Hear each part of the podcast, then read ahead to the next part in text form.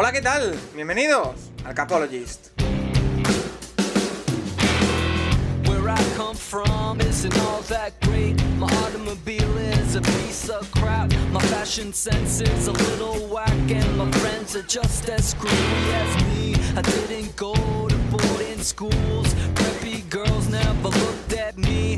Why should they? I ain't nobody got nothing in my pocket.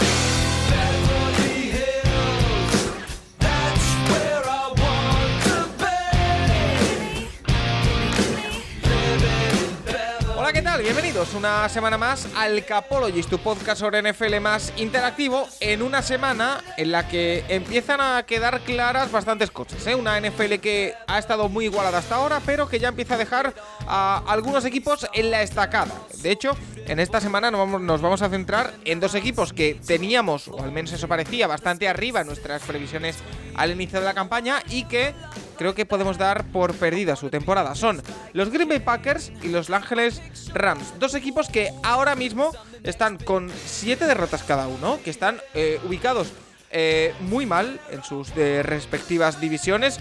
Eh, los Packers están terceros con ese 4-7, los Rams están últimos de la NFC Oeste con tres victorias.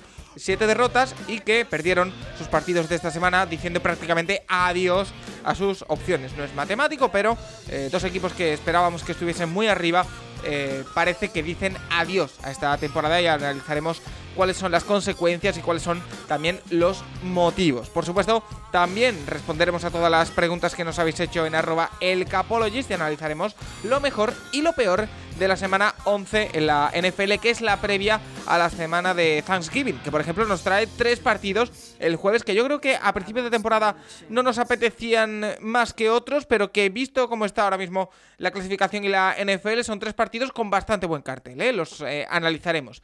En un podcast que como ya sabéis está eh, patrocinado por Stripes.es, la agencia de viajes que te lleva a ver todo el deporte norteamericano a Estados Unidos y que ya sabéis que han tenido ese viaje a Chicago y Green Bay, donde han podido ver, por ejemplo, un partido en Lambeau Field de los Green Bay Packers y que ahora en breve se aventuran también al Far West. Así que esos son algunos de los ejemplos. La próxima temporada tendrán un viaje por Canadá y toda la parte este de la costa este de Estados Unidos y también un viaje muy especial a Cleveland, Green Bay y Chicago. Así que no os lo perdáis, en breve abren todas las inscripciones para la temporada que viene, así que si queréis ver deporte norteamericano en Estados Unidos, no solo NFL.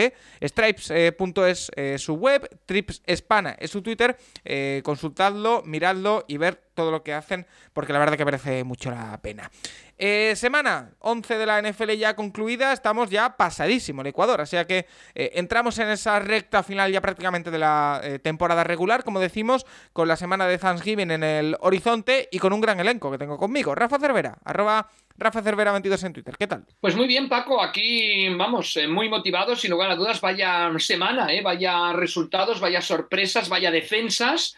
Y lo que dices, al final parece que mm, los Rams y los Green Bay Packers prácticamente pues, se van a quedar por el camino. Los Packers no pudieron ganar en casa a los Titans y los Rams ya sin Copper Cup, con equipo muy mermado, acabó perdiendo en New Orleans. Con Stafford teniendo que marcharse también con una con, eh, conmoción, o sea, se le acumulan los problemas a, a Sean McVay y lo analizaremos en el tema de la semana. Eh, Rafa, por cierto, hay que contarle a la gente que estamos grabando hoy un pelín antes, eh, en hoy lunes, se, se está jugando de hecho un partido de- del Mundial de Fútbol ahora mismo, está jugando precisamente Estados Unidos eh, y eh, te vamos a poder ver, ¿no? O te vamos a poder escuchar en algunos momentos en las teles que, en algunas de las teles que retransmiten eh, la Copa del Mundo del Fútbol, sobre todo cuando juegue Canadá, cuando juegue Estados Unidos, son los momentos claves, así que si queréis escuchar o ver a Rafa, eh, tenéis que apuntaros en el calendario cuando juegas estas elecciones y encontrarlo, ¿no, Rafa? Sí, bueno, eh, de hecho, ahora des- después del partido de Estados Unidos haré un pequeño comentario sobre el tema en gol y mañana participaré en la retransmisión del partido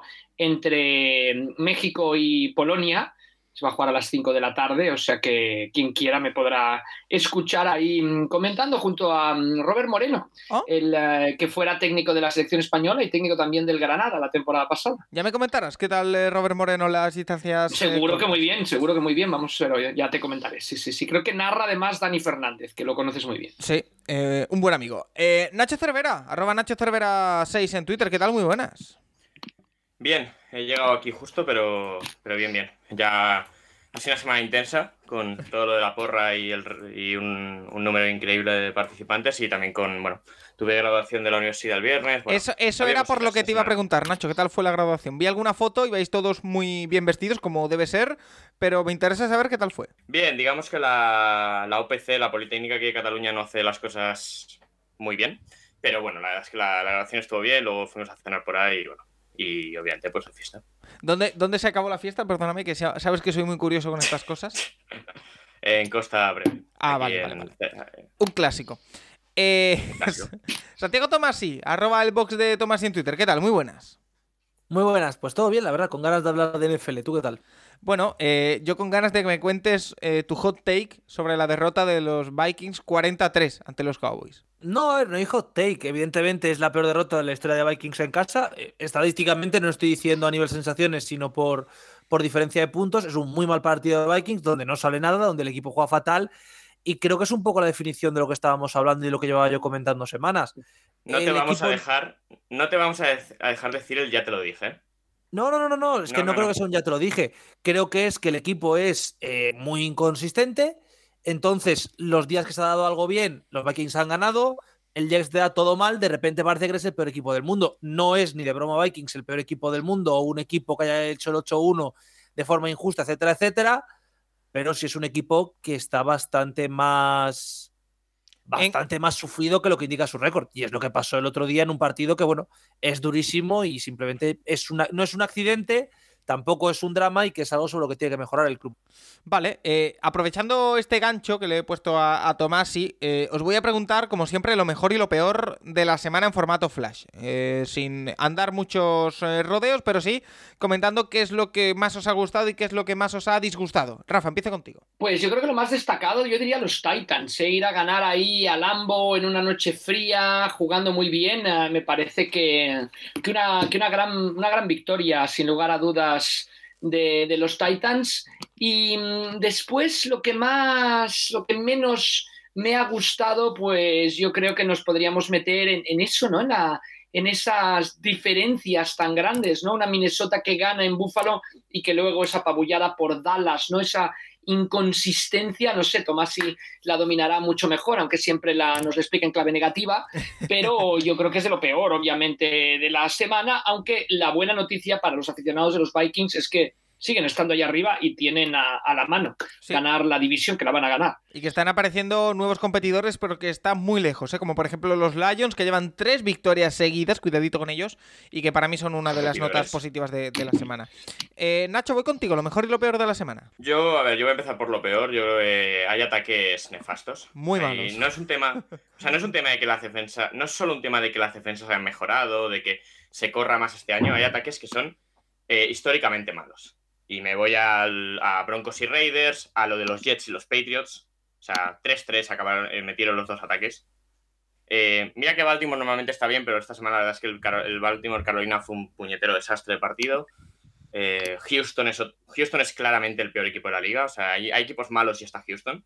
Es que la verdad es que. Y mira, a Minnesota le sale mal el día. Yo creo, yo creo que es una cosa puntual. Es verdad que, bueno, hay un poco lo que ha comentado Tomás y que no era un equipo de 8-1, pero, pero es, un- yo creo que es una cosa puntual. Pero, pero esto, o sea, hay ataques. O sea, hay ataques nefastos. Y lo de Zach Wilson es que no se sostiene. O sea, los Jets, si quieren entrar en playoff, tienen que sentar a Zach Wilson. Y poner a Joe Si no se quedan fuera, se- poner al que sea, al que pueda lanzar un pase. La sensación ayer con Zach Wilson es que cada pase era una intercepción. Y, no- y se va el partido y se va el- y se va el partido sin intercepciones, que es lo increíble. Pero Hay, cada pase hay- de Zach hay Wilson alguna es que, una que dropa la secundaria de Patriots por que es escandaloso. tres o cuatro, tres o cuatro. O sea, ese es el tema con Zach Wilson. Y ayer, eh, los dos partidos contra los Patriots con un quarterback eh, mediocre, los Jets lo ganan. Pero no, no, es imposible. Oye, y, y lo y lo mejor- mejor, A ver, obviamente Dallas, hace- a Dallas le sale el partido perfecto, o sea, daba la sensación de ser el Madden en nivel principiante. O sea, todas las jugadas ganaba el, el de Dallas, en ataque y en defensa. Pero yo me voy a quedar con los Chiefs. O sea, es verdad que el partido es igualado, que el partido se lo llevan al final, pero, pero bueno, da la sensación de que todos los veranos que si es que la pérdida de Tariq Hill, es que no sé qué, no sé cuántos, Andy Reid y Mahomes te aseguran 12, 13 victorias cada año y se sigue demostrando. vale. Y van a ser el situ, van a ser el situ, no, yo creo. Eh, Tomás, sí, entiendo que para ti lo peor son los Vikings. Si no, corrígeme, pero dime también lo mejor. Obviamente. Obviamente lo peor son los Vikings y yo diría que lo mejor puede ser el... Titans no estuvo mal, Chiefs no estuvo mal, pero yo me quedo con el Eagles Colts en general como partido. Es decir, los Colts mostraron mucho más de lo que habían mostrado las últimas semanas. Eh, no sé, bueno, imagino que será por algún tema de vestuario, pero parece que la marcha de Rights no solo que ha mejorado el equipo, sino que el equipo parece más convencido de lo que tiene que hacer y está jugando mejor. Mientras que por parte de Eagles fue un partido donde podrían haber perdido perfectamente, donde jugaron bastante mal y aún así mostraron el carácter que tiene que tener un equipo para entrar en playoff y por tanto para mí una merecida victoria y la demostración de que Jalen Hartz no es solo ese chico que corre, sino que también es algo más. Así que yo creo que esa es, esa es para mí la nota positiva de este encuentro. A ver, hablando pronto y mal, eh, lo de los Colts, aparte de unirnos a la Saturdeta, al menos yo, eh, huele a. eh, lo leía no sé a quién en un grupo de, de Telegram, eh, a Kama King Size que le estaban haciendo a Frank Reich. Pero bueno, oye, cada uno que, que piensa lo que 16 no quiero hablar de Kama, pero a ver, es que esa defensa Que había, juega había, mucho mejor. El había, es que, cierto que había no, que abrir la ventana. Había que abrir la ventana y dejar si- pasar el aire. Pero siguen siendo 16 puntos en ataque. ¿eh? O sea, el ataque Sí, sigue no, siendo atacando no mediocre, están mediocre, mejor. mediocre. Oye, O sea, eh, más allá de, De todas maneras, de todas maneras es un equipo como muy atenazado, ¿no? Con un entrenador que está todo rígido y ahora se vemos esto más, fluyen mejor las cosas. No estuvieron muy cerca de ganarle a, a Filadelfia, que, que no está mal. sin duda. Oye, eh, vamos a ir con el premio más Patricia, que probablemente Jeff Saturday no se lo va a llevar. Porque pese a la primera derrota de Saturday como entrenador de los Colts en el último momento ante Eagles, eh, no se lo va a llevar, no hizo un mal trabajo. Pero eh, Nacho, creo que había un candidato muy, muy claro para llevarse el, el premio Patricia de esta semana al entrenador que peor ha gestionado su partido. Y no es tanto el tema del partido, que también, porque cuando tu ataque hace menos 21 yardas de pase en toda la segunda parte, pues algo, algo hay. No solamente es que Zach Wilson sea un mal quarterback. Eh, tú a falta de 25 segundos no puedes chutar un pan que caiga dentro del campo. Nunca. Es una cosa que no te puedes permitir. Porque si, si ese pan de los Jets al final sale por la banda, los Patriots se arrodillan y se van a la prórroga. Pero le permiten a un retornador que está siendo uno de los mejores de la temporada, Marcus Jones, el rookie de los Patriots, el cornerback, eh, retornar. Y mira, les sale perfecto. Los Patriots ganan un partido 10-3 que se hubiera ido a la prórroga y que yo creo que acababa en empate. Si se va a la prórroga, pero bueno. Eh, para mí es claramente Robert Saleh por un tema que es, es fundamentos básicos del fútbol americano y de gestión de, de campo y de reloj. Oye, eh, está claro, Tomasi, Robert Sale, el premio se lo lleva esta semana de calle. Bueno, yo creo que Stanley se merece una mención de honor, ¿eh? A mí lo de poner a Sante Samuel a defender a Kelsey es algo que alguien me tendrá que explicar, alguien que sea más inteligente que yo, porque no tiene ningún puñetero sentido con la diferencia de tamaño que tienen. Sale se lo ¿Cuántos lleva, son? pero creo que se merece una mención honorífica. ¿Cuántos centímetros le saca? ¿15? ¿O 20? O 20. eh, Es que literalmente es como ponerme a mí a hacer de pivot uno de los Hernán Gómez. Vale, estoy ahí, a lo mejor molesto un poco, pero pinta que me van a 18. arrasar. 18 centímetros. Fíjate, ese es el partido que vivimos en la noche de ayer, el último en prime time. Queda todavía pendiente ese partido de México. Vamos a repasar rápidamente los eh, resultados de esta semana 11 de la NFL para terminar de ponernos todos en contexto. Una semana 11 que comenzó con la victoria de los Titans ante los Packers en Lambo 27-17. Y en la jornada del domingo los Falcons ganaron a Chicago 27-24. Los Eagles ganaron por la mínima 17-16 a Indianapolis Colts. Los Patriots en un partido, la verdad que eh, difícil de masticar, eh, ganaron 10-3 a los Jets. Los Washington Commanders, ojito con ellos, 23-10 a los Texans. Otra victoria para el equipo de Ron Rivera. 27-20 ganaron los Saints a los Rams. Los Bills apabullaron en Detroit a los Browns 31-23. Los Ravens ganaron en otro partido difícil de ver a los Panthers 13-3. Los Lions que ganaron tercera victoria consecutiva 31-18 ante los Giants. Los Raiders en un partido que se fue a la prórroga ganaron 22-16 a los Denver Broncos. Los Cowboys, como ya hemos dicho, ganaron 43 a los eh, Vikings. Los Bengals en duelo divisional ganaron 37-30 a los Steelers. Y como decimos, en el partido del domingo noche, los Kansas City Chiefs ganaron 30-27 a Los Ángeles Chargers. Ya sabéis que mañana con Juan Jiménez eh, y no sé si alguien más, en The QB Nerd analizaremos ese Monday Night, el partido en México, Estadio Azteca, entre Cardinals y 49ers. Yo estaré, Paco, mañana. Vale, pues mira, conto con, con Rafa. Eh, no solo hay que ver eh, lo que ha pasado en esta semana 11, que lo analizaremos ahora en el turno de, de preguntas, sino que también quiero abrir ya una ventana a lo que tenemos en esta semana, Rafa, porque tenemos acción de gracias, semana de acción de gracias, que si no me equivoco es le- la noche del jueves, es la noche del jueves el día de acción de gracias, Cuarto jueves de noviembre siempre. Cuarto jueves de noviembre. Eso es. Y por ende, eso nos trae tres partidos de NFL en jornada del jueves. Son en concreto Detroit Lions Buffalo Bills a las seis y media de la tarde aquí en España, horario maravilloso.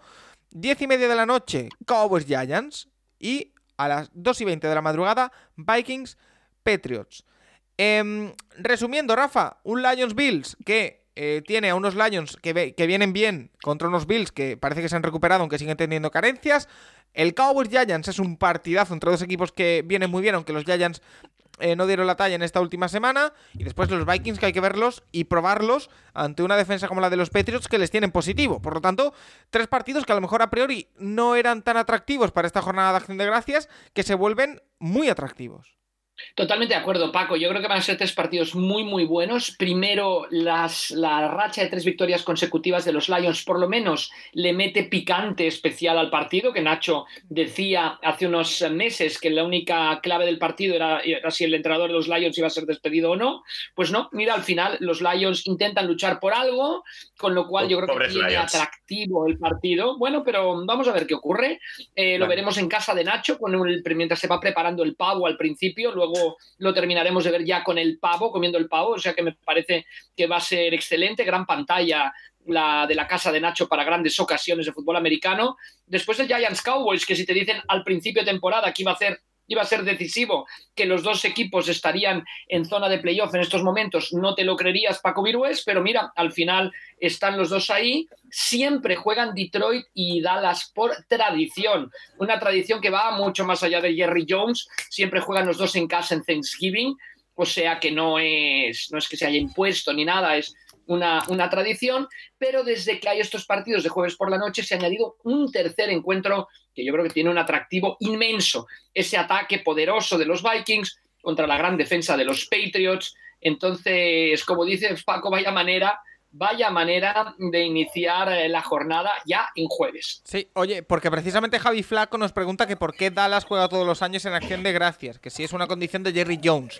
Creo que No, no, no, antes. es No. mucho más, es mucho más anterior, es tradición. Viene del año 66. Ambos, O sea, tanto los Detroit como Dallas. Sí, no, Detroit viene de los años 30. Antes, o sea, yo, es que, antes, sí. yo es que me lo, para el año pasado con, con Albert me lo miré. Sí, Detroit en los años 30 apenas llenaba el estadio, entonces eh, decidieron jugar el juego de acción de gracias y les salió genial. Y desde entonces siempre. Y Dallas, eso, se crea en el 60, los primeros 6-7 años son un desastre y deciden hacer lo mismo. Eh, deciden jugar en acción de gracias y también lo mismo. Llenan estadio, además, no sé qué. Y desde entonces, eso, desde el año 60 y pico, juegan Detroit y Dallas siempre en casa. Primero Detroit, luego Dallas. Sí, desde comienza Dallas su andadura en NFL es un poco el situarse como el equipo de América, Claro. jugar el día de la gran fiesta de América. Y, Son campañas de marketing, básicamente. y es curioso, época. Paco, si os fijáis y rascáis, siempre hay un partido que es interconferencia y otro que es dentro de la conferencia, generalmente o muchas veces de la misma división. O sea, no siempre Dallas contra uno de su división, no siempre Detroit contra una de su división, pero tiene que ver, siempre hay uno dentro de la conferencia y otro fuera. Generalmente el de dentro de la conferencia es interdivisional, como en esta ocasión Giants y Cowboys. Eh, Santiago, ¿cómo se vive en la casa de los Tomás y Acción de Gracias? ¿Hay algo o simplemente ves la NFL y ya está? Mm, Simplemente acabo de trabajar justo para poder llegar a ver el primer partido y luego se ven los partidos y ya está. No hay, no hay Y- nada especial, la verdad. Y, y este año hay un Portugal-Gana y un Brasil-Serbia. Bueno, para la doble pantalla, que eso a Nacho le gusta mucho. Eh, Eh, Paco, ¿qué haces tú el día de Acción de Gracias? Pues yo trabajar. la tarde-noche. hasta las 12 ¿Eh? de la noche trabajo. No, porque que- te iba a invitar a casa de Nacho, pero bueno, al final, mira, tienes que trabajar, pues Oye, pues si, si, si a las 12 estáis todavía. No ahí- creo, porque No. el padre de Nacho se va a dormir como a las nueve y media, generalmente. ¿eh? Estoy Bueno, exagerando. Os, venís a la mía, no. que ya sabes dónde Mi padre está, Nacho, mi hermano, ¿qué? ¿Nos traemos el pavo a la tuya?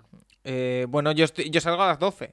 O sea, ya, no lo ahí, sé, no lo sé. queréis para el Pero último bueno, Hay partido. gente, hay gente que trabaja el viernes. Bueno, yo, bueno, yo Bueno, no, la verdad. Pero ya veré.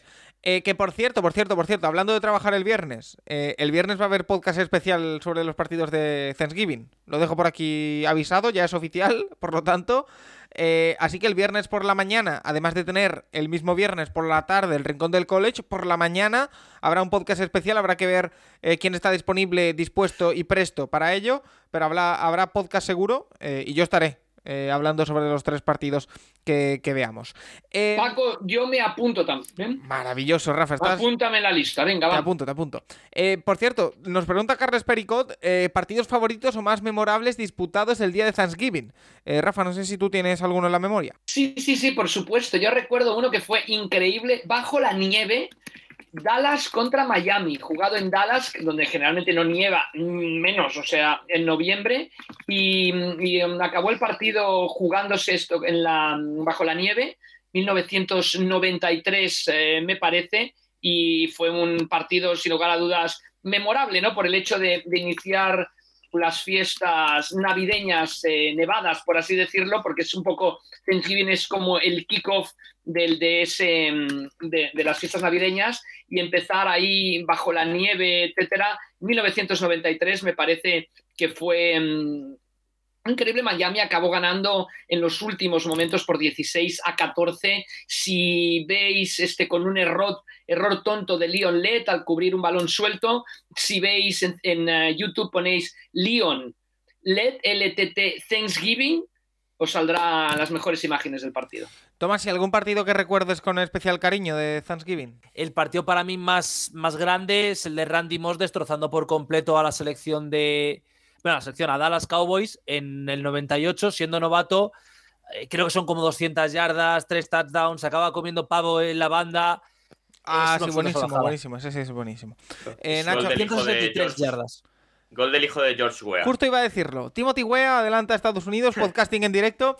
Eh, que por cierto, podcasting en directo, hablando de eso, eh, Melvin Gordon cortado por los Denver Broncos. El running back, Nacho, no sé si te dice algo a ti o no, o te da un poco igual. Que, no drope el contrato.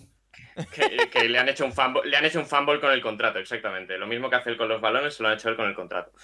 Eh, nada, Melvin Gordon, demasiados fumbles para, para, tan pocos puntos que me des hay que ver lo que apuntaba Melvin Gordon y en lo que se ha quedado al final. ¿eh? Em, pues, eh, chicos, si os parece. Lo de en primera. Sí. Ahora lo hablaremos. ¿eh? ¿Eh? vamos a hacer una pequeñita pausa y vamos con el turno de preguntas analizando todo lo que ha sucedido en esta semana 11. Pero ya sabéis, a partir del jueves, Semana Acción de Gracias, el viernes, podcast especial analizando esos tres partidos. Así que una pequeñita pausa y vamos con el turno de preguntas. ¿Quieres viajar a ver NFL? Hazlo con Stripes, la agencia referencia en viajes deportivos. Si dices que vas de parte del Capologist tendrás 50 euros de descuento. Visita stripe.es y da rienda suelta a tus sueños NFL. Un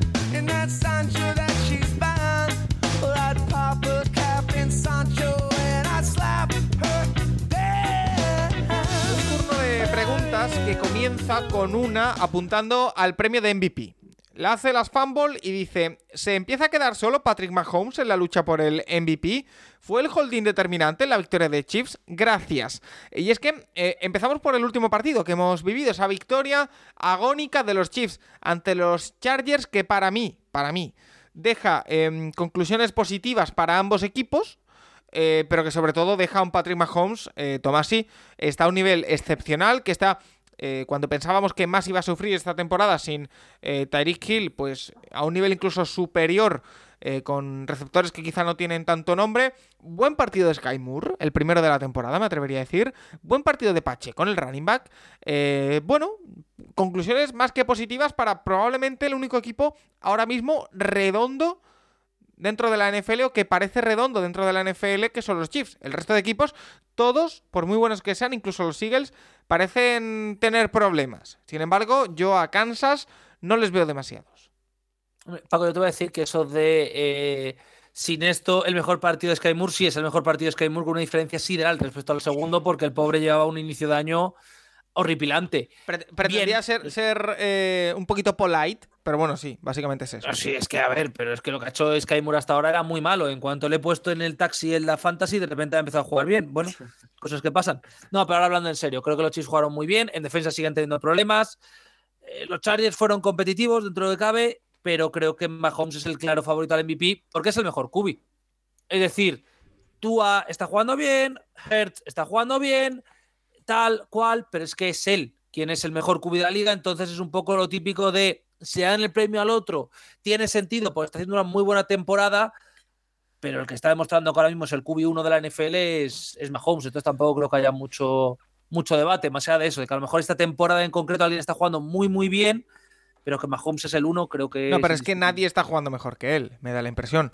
Eh, Rafa, un Mahomes que está siendo definitivo en un equipo que, por ejemplo, en la segunda mitad del partido ante, ante Chargers, esa defensa que es lo único que quizá es un poco más dudoso los Chiefs y tampoco sube el nivel y deja en 7 puntos en toda la segunda mitad a los Chargers.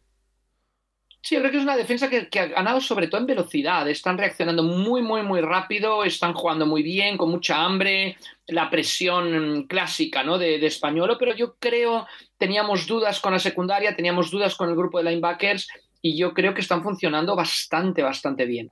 Em, y por el otro lado, en ese partido en el que, reitero, los Chargers yo creo que también se pueden ir con conclusiones positivas porque empieza a recuperar efectivos. De hecho, eh, Justin Herbert en ataque, por ejemplo, Keenan Allen que hace muy buen partido.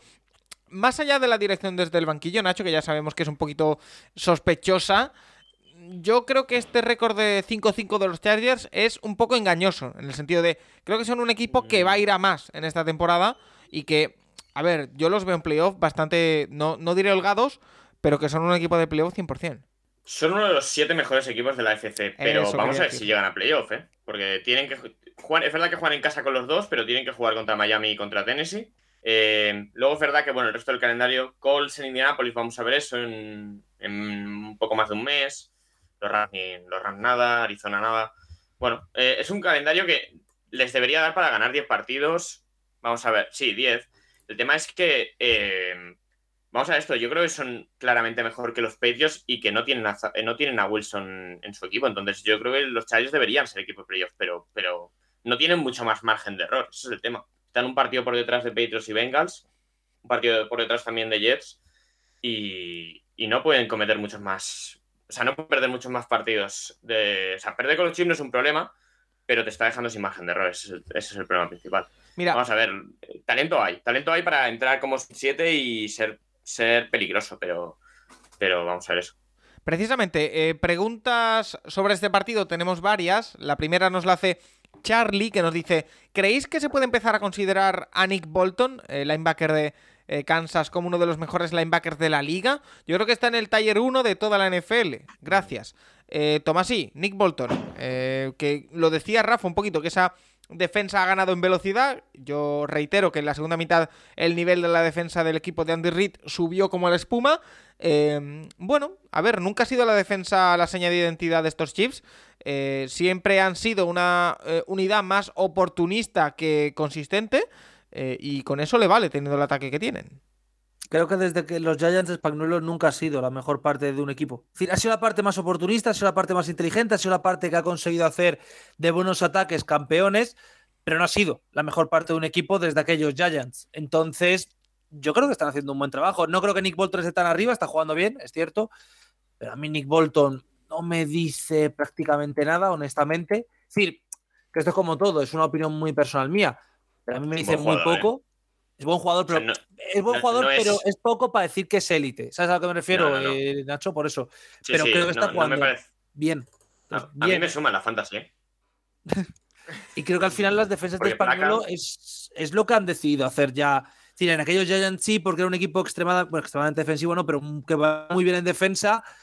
Pero desde entonces su objetivo es parar los suficientes drives para que tu ataque arrase y en Chief lo está llevando a la máxima expresión, entonces creo que está haciendo un gran, gran trabajo. Oye, eh, y por el otro lado, como decimos, eh, la otra pregunta nos la hace Torpedo Kid y nos dice, en un cuerpo técnico considero tan importante como la preparación de un partido los ajustes en el descanso. En el caso del staff de Chargers, me parece que siempre nos ganan los rivales en ese punto y me gustaría conocer vuestra opinión al respecto. Eh, yo creo que, Rafa, es de sobra conocida nuestra opinión sobre Staley, que no es la mejor pero no sé si en este tema de los ajustes al descanso está una de las claves de esa, eh, mm, esa mala gestión que creemos que hace Staley de, de sus eh, recursos? No, yo, yo, creo que no. Yo creo que se debe a que, a que la defensa en general, conforme va avanzando el partido, está demasiado en el campo.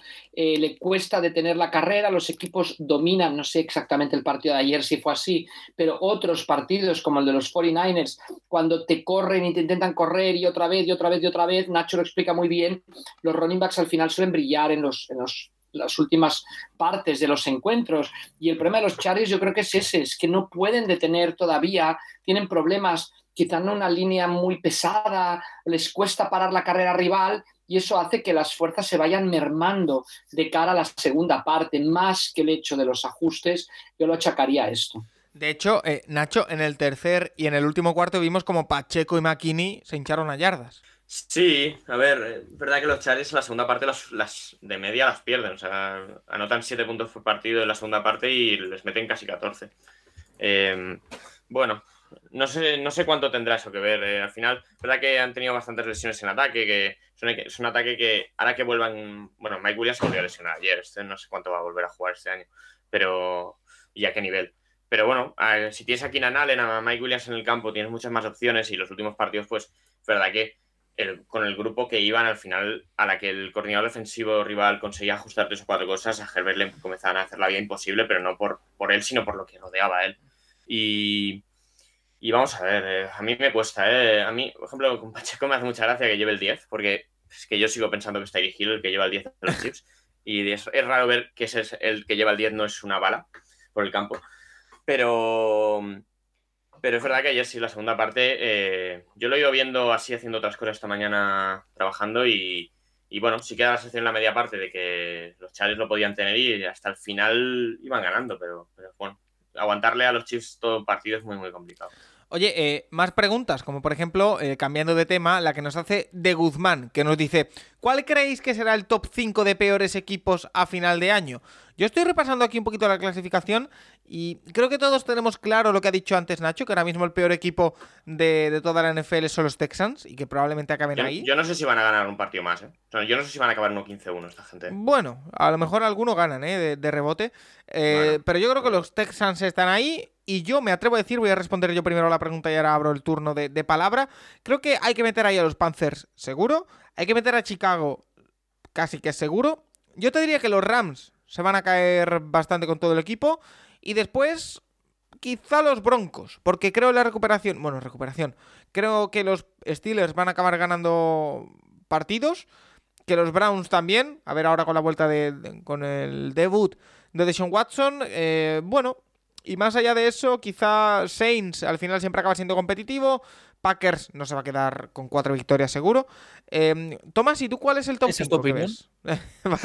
Lo de que Packers va a conseguir cuatro victorias es tu opinión, quiero que quede claro. Eh, lo de Panthers creo que se ha demostrado sí, una cosa, voy, y lo siento voy... Paco porque sé que es un tema cíclico y lo siento ya a nivel personal, pero es un equipo que juega mal, con PG Walker, que juega mal, y con Mayfield literalmente no juegan. Sí, ese ataque es eh, inservible con Mayfield. Que prueben a Darnold, que prueben a Walker, que me prueben a mí de Kubi, eh, que prueben, yo que sé, a un señor que pase por Carolina, es pero que, por favor que no vuelva a jugar Mayfield. Es que a lo mejor el es problema no es el quarterback. Por muchos bueno, que pongas hombre, y ninguno claro, funciona. Mejor, con el, el resto de jugadores el, el funciona de manera uno, mala. uno de los Digo, problemas. Funciona, no funciona, el problema gordo lo tienes tú. El resto son malos, tú eres peor. Ese es el tema con Mayfield. Entonces, sí, pero... hay que sacar a Mayfield de la ecuación, porque no funciona ni para atrás en Carolina. Y yo creo que van a ganar algún partido. Es más, yo creo que van a ganar tres partidos de aquí a final de Eh, temporada. Ojalá ganen el de esta semana. Porque esta semana tenemos una infra, un infrabowl entre los, entre Ah. los Panthers y los Broncos. A mí personalmente creo que los Broncos también van a ganar partidos. Creo que no son tan, tan, tan malos siendo malos. Cuidado. Creo que Raiders sí que son malos. Es decir, Raiders sí que me creo que van a acabar con tres victorias y gracias. Chicago creo que va a ganar. Va a ganar además algún partido divisional y va a ser eh, mosca cojonera. Y no estoy pensando precisamente en Minnesota. Creo que Packers van a acabar con cuatro o cinco victorias. Wow. Y. Jaguars creo que van a acabar con cuatro o cinco victorias también. Los Jaguars ver, son el otro tema con- candidato, sí. El tema con Chicago es saber a ver el hombro de Fields. Porque yo sí que creo que es un ataque que con Fields puede, puede un día sorprender a alguien y que ese día en vez de meterles 27 les metan 18 a esa defensa que tienen y ese día ganen. Pero si Fields no juega, con Nathan Peterman o con quien tengan de suplente, Chicago no gana un partido. ¿Es Nathan Peterman el suplente de Chicago? Nath- está Nathan Peterman, creo que está Trevor Simian por ahí también. Creo que el Eh, suplente es es- Simeon, que, bueno, Sí, pues yo es un si sale- Si sale a jugar el suplente, sale Simian, creo. Bueno, pero vamos, igual. Nathan Peterman, que para todos los neófitos es ese quarterback que hace, ¿cuánto fue? 3-4 años, salió de suplente en Buffalo y lanzó cuatro El intercepciones en, en una Bueno, mitad. Yo es más, confirmo que eh. el, el QB que está en rostro ahora mismo es Trevor Simeon. Sí, Simian. Pues Simian. Eh, A ver, el tema es, Houston, lo bueno para Houston es que si ganan un partido, siguen siendo el uno. O sea, pueden ir con esa tranquilidad los partidos. Que si ganan, no pasa nada.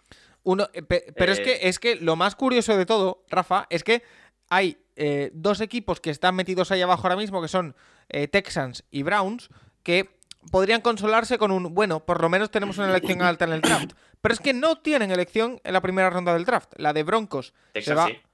eh, perdón, eh, Browns Ah. y, Broncos. La de Browns Bueno, y, Ra- se y va a Rams, Texans y Rams y Saints. y Rams, correcto. Saints lo mismo. Eh, hay muchos. Eh, pero, o sea, es que ya ni por esas.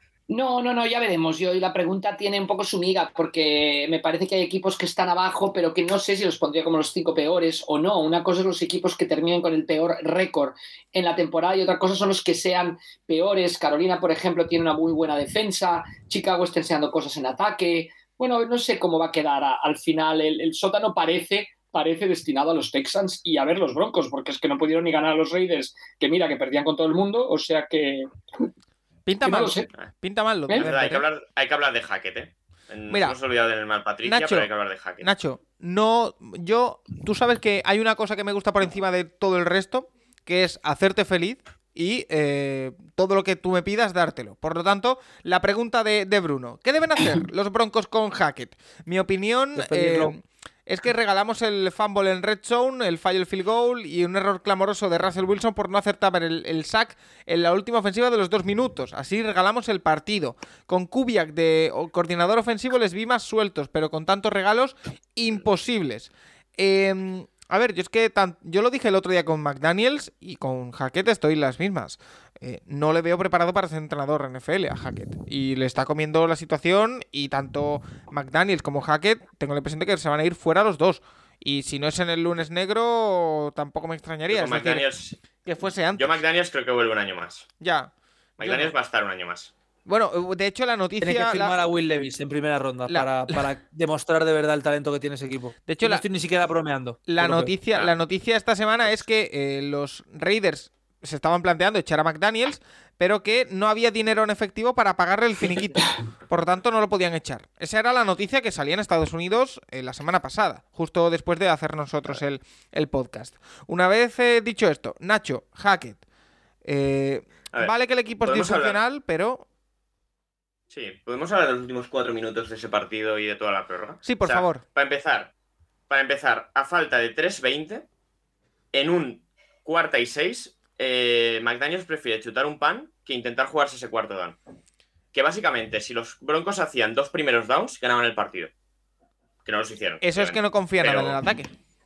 Nah, es tremendo. Eh, y luego, los Broncos, hay que hablar de que, para empezar, cuando hacen el pase largo los en el siguiente drive de los Raiders, ya, cuando hacen el primer.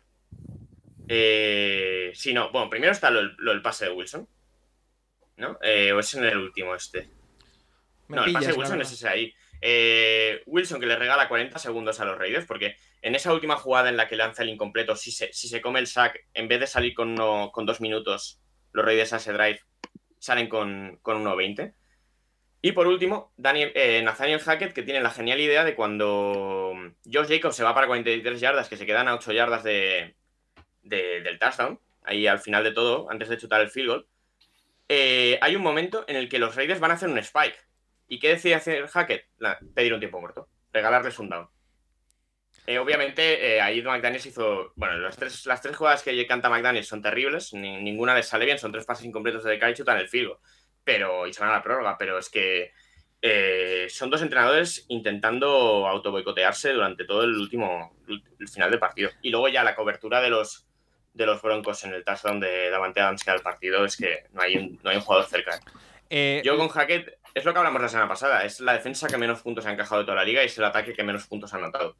Eh, creo que se pueden sacar conclusiones bastante claras. Hackett no, no tiene que seguir ahí el año que viene, y, pero por favor que siga hasta final de temporada, que aún ganarán algún partido y, No, y, y ya, bajarán el draft.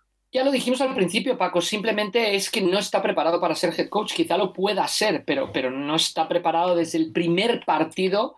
Se lo han comido a él los partidos. Los partidos van más rápido que él y, esto es algo que tenía que haber buscado ayuda, a alguien que le ayudara en el manejo de partidos y él solo dedicarse a hacer de head coach no lo ha hecho y simplemente no está preparado. Yo creo que necesita bastante más rodaje antes de intentarlo si es que le vuelven a dar una oportunidad. Claro, porque esa es otra. Eh, en la NFL siempre es verdad que cuando te pasa un tren de este tipo, pues lo tienes que coger y ya está.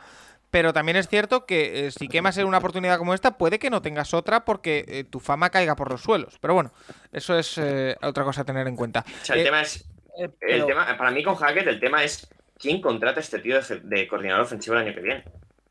Nadie, ¿Tú porque todo el mundo sabía que Hackett estaba ahí por lo que estaba. O, se- o vuelve el un tema. equipo, o se vuelve un equipo a ser el ayudante de un genio. No, tendría que de- empezar otra vez desde abajo, tendría que volver a ser entrenador de corebacks, tendría que hacer todo el circuito. Ya. ¿Es eso o que Aaron. Rodgers se marche de Green Bay y diga, no, a este le quiero de coordinador? Ya está. Son dos opciones que tiene ahora mismo. O que los Broncos hagan un cambio con Wilson y Rodgers. No, no, no. De hecho, poca, poca broma, poca broma, porque yo he leído hace. Espera. Yo he leído Sí, hace el- eh, el porro está bien. media hora en Sport Illustrated, Rafa, que habría, va a haber que estar pendiente durante la offseason a un posible intercambio entre Raiders y Packers con Derek Carr y Aaron Rodgers. Me A lo, mí me parece que los de Sports Illustrated han empezado antes las festividades de Thanksgiving. me- Bueno, me lo creo. Que están incluidos los Knicks también y que es eh, Derrick Rose a Broncos a cambio de Russell Sí. Wilson como base y Aaron Rodgers No. se va de Ana Westbrook. Pivot a los No, no, Bucks no. por Giannis. Son los Colorado. Rockies y va a jugar Russell Wilson de segunda base. Oye, ¿Puedes, Paco, ¿puedes repetir por qué no van a despedir a McDaniels? porque no tienen dinero. Vale, siguiente Pero tienen dinero para pagar a Rodgers. Es Oye, una, eh, es una a ver. piramidal buenísima. A ver, lo digo muy claro. Lo digo muy claro. ¿Va a pasar? Pero- no, no me lo creo. señores, Espera, espera, espera. O sea, me, gustaría, que, pa- me gustaría que pasase. Yo pagaría Vegas, dinero. O sea, en Las Vegas, de verdad. ¿Qué? Si ya se está. Si ya no estamos aburriendo de Rodgers en Green Bay Sí, y de por- las por favor, tonterías que para hace un año que están en Las jugando Vegas. mal, para un año que está jugando mal y no tenemos que aguantarle, ¿para qué vamos a empezar ya con el dramita que va a montar él en enero? No, no, que lo va a montar. Me siento poco querido, quiero retirarme, no quiero retirarme, quiero irme a jugar a Tampa, Tampa no me gusta, quiero irme a Las Vegas, no me gusta Las Vegas, quiero irme a Seattle, que va a dar por No, no, no. que Eh, las- en las 32 franquicias de cómo, cómo Roger se siente querido. No hablemos de él ahora, ya llegará el Eh, momento. Y por cierto, Paco, te quiero hacer una apreciación sobre lo que has dicho tú de confiar sobre la línea. Sobre, perdón, sobre confiar sobre la- el ataque de McDaniels. Te voy a ser totalmente honesto. Entre cualquier división del planeta o confiar en el ataque de Broncos, yo confío en el ataque de Broncos, si soy el entrenador rival, ¿eh? Es decir, me da igual la situación. Si le puedo dar el balón al ataque de Broncos, yo se lo doy. Es más probable que pierdan ellos puntos a que anote yo puntos, siendo quien sea mi ataque. Buen punto, buen punto. Es, terrible. Oye, Ya eh, está. Eh, ese partido al final daba la impresión, el partido entre, entre Las Vegas y, y Broncos, de que lo tenía que ganar uno de los dos, pero no porque ninguno de los dos lo, lo quisiese, la verdad. Bueno, yo o lo mataban, ¿eh? hubiera primera ronda, yo ahora mismo les estaría acusando eh, de hacer el tamping más feo de la historia de la, N- de la NFL. De hecho, No de tiene hecho- primera ronda. De hecho, en el Red Zone, en la emisión de- del Red Zone, eh, hicieron la broma de que, o la retransmisión americana, que, bueno, eh, no sé, había sido Hackett, creo, el que antes del, del partido había dicho, bueno, la buena noticia para, para los dos equipos es que uno de los dos Sí. va a ganar. Y decía, bueno, cuidado todavía que se puede, que pueden empatar. O sea que eh, fue la, la broma recurrente de, de ese partido que al final acabaron llevándose los Raiders. Eh, también nos pregunta Bruno, para cerrar el tema Broncos, que si el eh, coordinador eh, defensivo, que está haciendo un gran trabajo, Evero, eh, si lo vemos de head coach en algún equipo la próxima temporada. Méritos está haciendo. Yo vuelvo a repetir lo mismo que llevo diciendo mucho tiempo. Está haciendo un gran trabajo, sí, pero miramos estas cosas. A lo mejor no es un buen head coach. Pero bueno, Ah, pero sí ¿Cómo lo sabes, Paco? ¿Quién bueno, pasa pero, pero, no, quién no? pero no, no lo sé yo, pero tampoco lo sabe nadie. ¿Con esto qué quiero decir? Bueno, pero para algo existen las entrevistas, para algo existe. en Eso esas es. entrevistas Pero que- te presentan un proyecto. Claro, pero que yo ahí, yo ahí compro, yo ahí compro el hecho de eh, ¿va a estar en las quinielas o va a hacer entrevistas? Pues mira, sí lo merece. ¿Que debería tener un puesto Yo- de head coach? No lo sé. Yo creo que este año no. O sea, yo creo- veo muy difícil, es su primer año como coordinador, él venía de los Rams. Eh, yo veo difícil que este año, el año que viene sea head coach, pero si todo el. Obviamente, si Hackett va fuera, no sé, claro, no sé si el nuevo head coach querrá mantenerle y si no va a tener opciones en cualquier otro tipo de, de. Bueno, pues eh, estaremos pendientes, que tenía un- una tos. Em, siguiente tema, porque eh, tenemos muchas cosas que las, de las que hablar en esta semana 12, como por ejemplo los Eagles. Los Eagles que ganaron por la mínima con un touchdown al final de Jalen Hurts. Y Pedro Gutiérrez nos pregunta que cuánto afecta a los Eagles la baja de Dallas Gether. Ayer se les vio muy espesos y a AJ Brown muy cubierto. Eh, Tomasi, pues evidentemente les afecta porque es una de las bases de, ese ataque. Pero yo con los Eagles, a lo mejor es que los tengo muy arriba, ¿eh? pero tengo la sensación de que siempre encuentran la manera de ganar. Saben cómo ganar y eso viene desde el banquillo, ya que le hemos dado tantos palos a Hackett, a McDaniels y demás. Hay que valorar de nuevo, y lo vuelvo a hacer, a Nick Siriani. Eh, ayer les costó, parece que les empieza a costar un poquito más de la cuenta, pero oye, siempre acaban sabiendo cómo ganar el partido. Sí, pero no. Es decir, estoy de acuerdo parcialmente contigo, pero no del todo. Eh, me pasó además hablando con un amigo de Eagles justo lo contrario. Es decir, mi amigo de Eagles era justo lo contrario, es que hay un mal play calling, es que se está pasando demasiado, no se corre. Creo que los Eagles ahora mismo están en una situación donde ya no son ese equipo que sorprende de principio de temporada, donde puedes correr 300 veces y las 300 veces te va a funcionar, y el equipo está intentando evolucionar a una ofensiva más mixta, por así decirlo, con carrera y con pase. Es evidente que el juego defensivo está haciéndolo bastante bien, que estamos viendo a un Reddick mejor de lo que yo esperaba.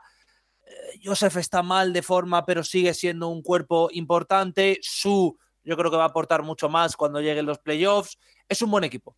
Es un buen equipo que sufre contra Colts porque Colts plantea bien el partido. Honestamente, creo que es un equipo que es competitivo. Ya está, es decir, no puedo decir que sea un gran equipo o el equipo favorito de la liga porque no me lo parece, pero creo que están sabiendo sufrir.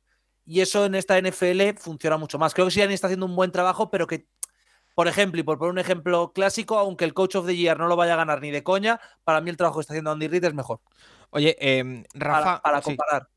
Eh, Rafa, unos Eagles que, como decimos, están 9-1, que va a ser cuestión de tiempo que aseguren su puesto en playoff, eso nadie lo duda. Su lucha es por el sit 1, de hecho.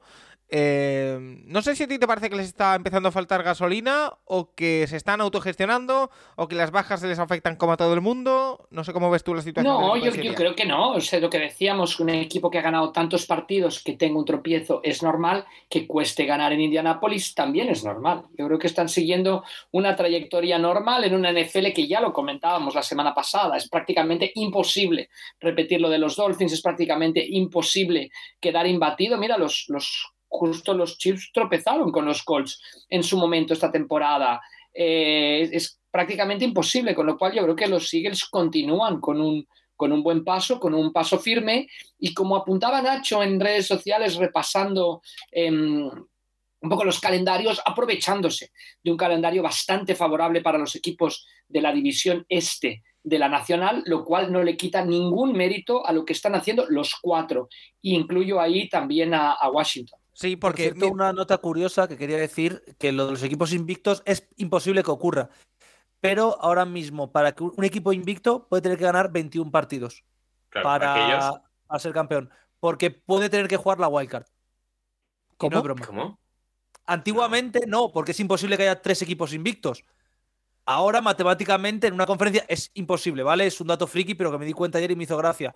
Actualmente, un equipo invicto puede tener que jugar la wildcard. porque Ah, puede ser sí, claro. segundo de conferencia. Con tres, claro, Claro, claro. con tres será imposible, con dos es posible. No va a pasar nunca, pero como dato curioso que me di cuenta ayer y me hizo gracia.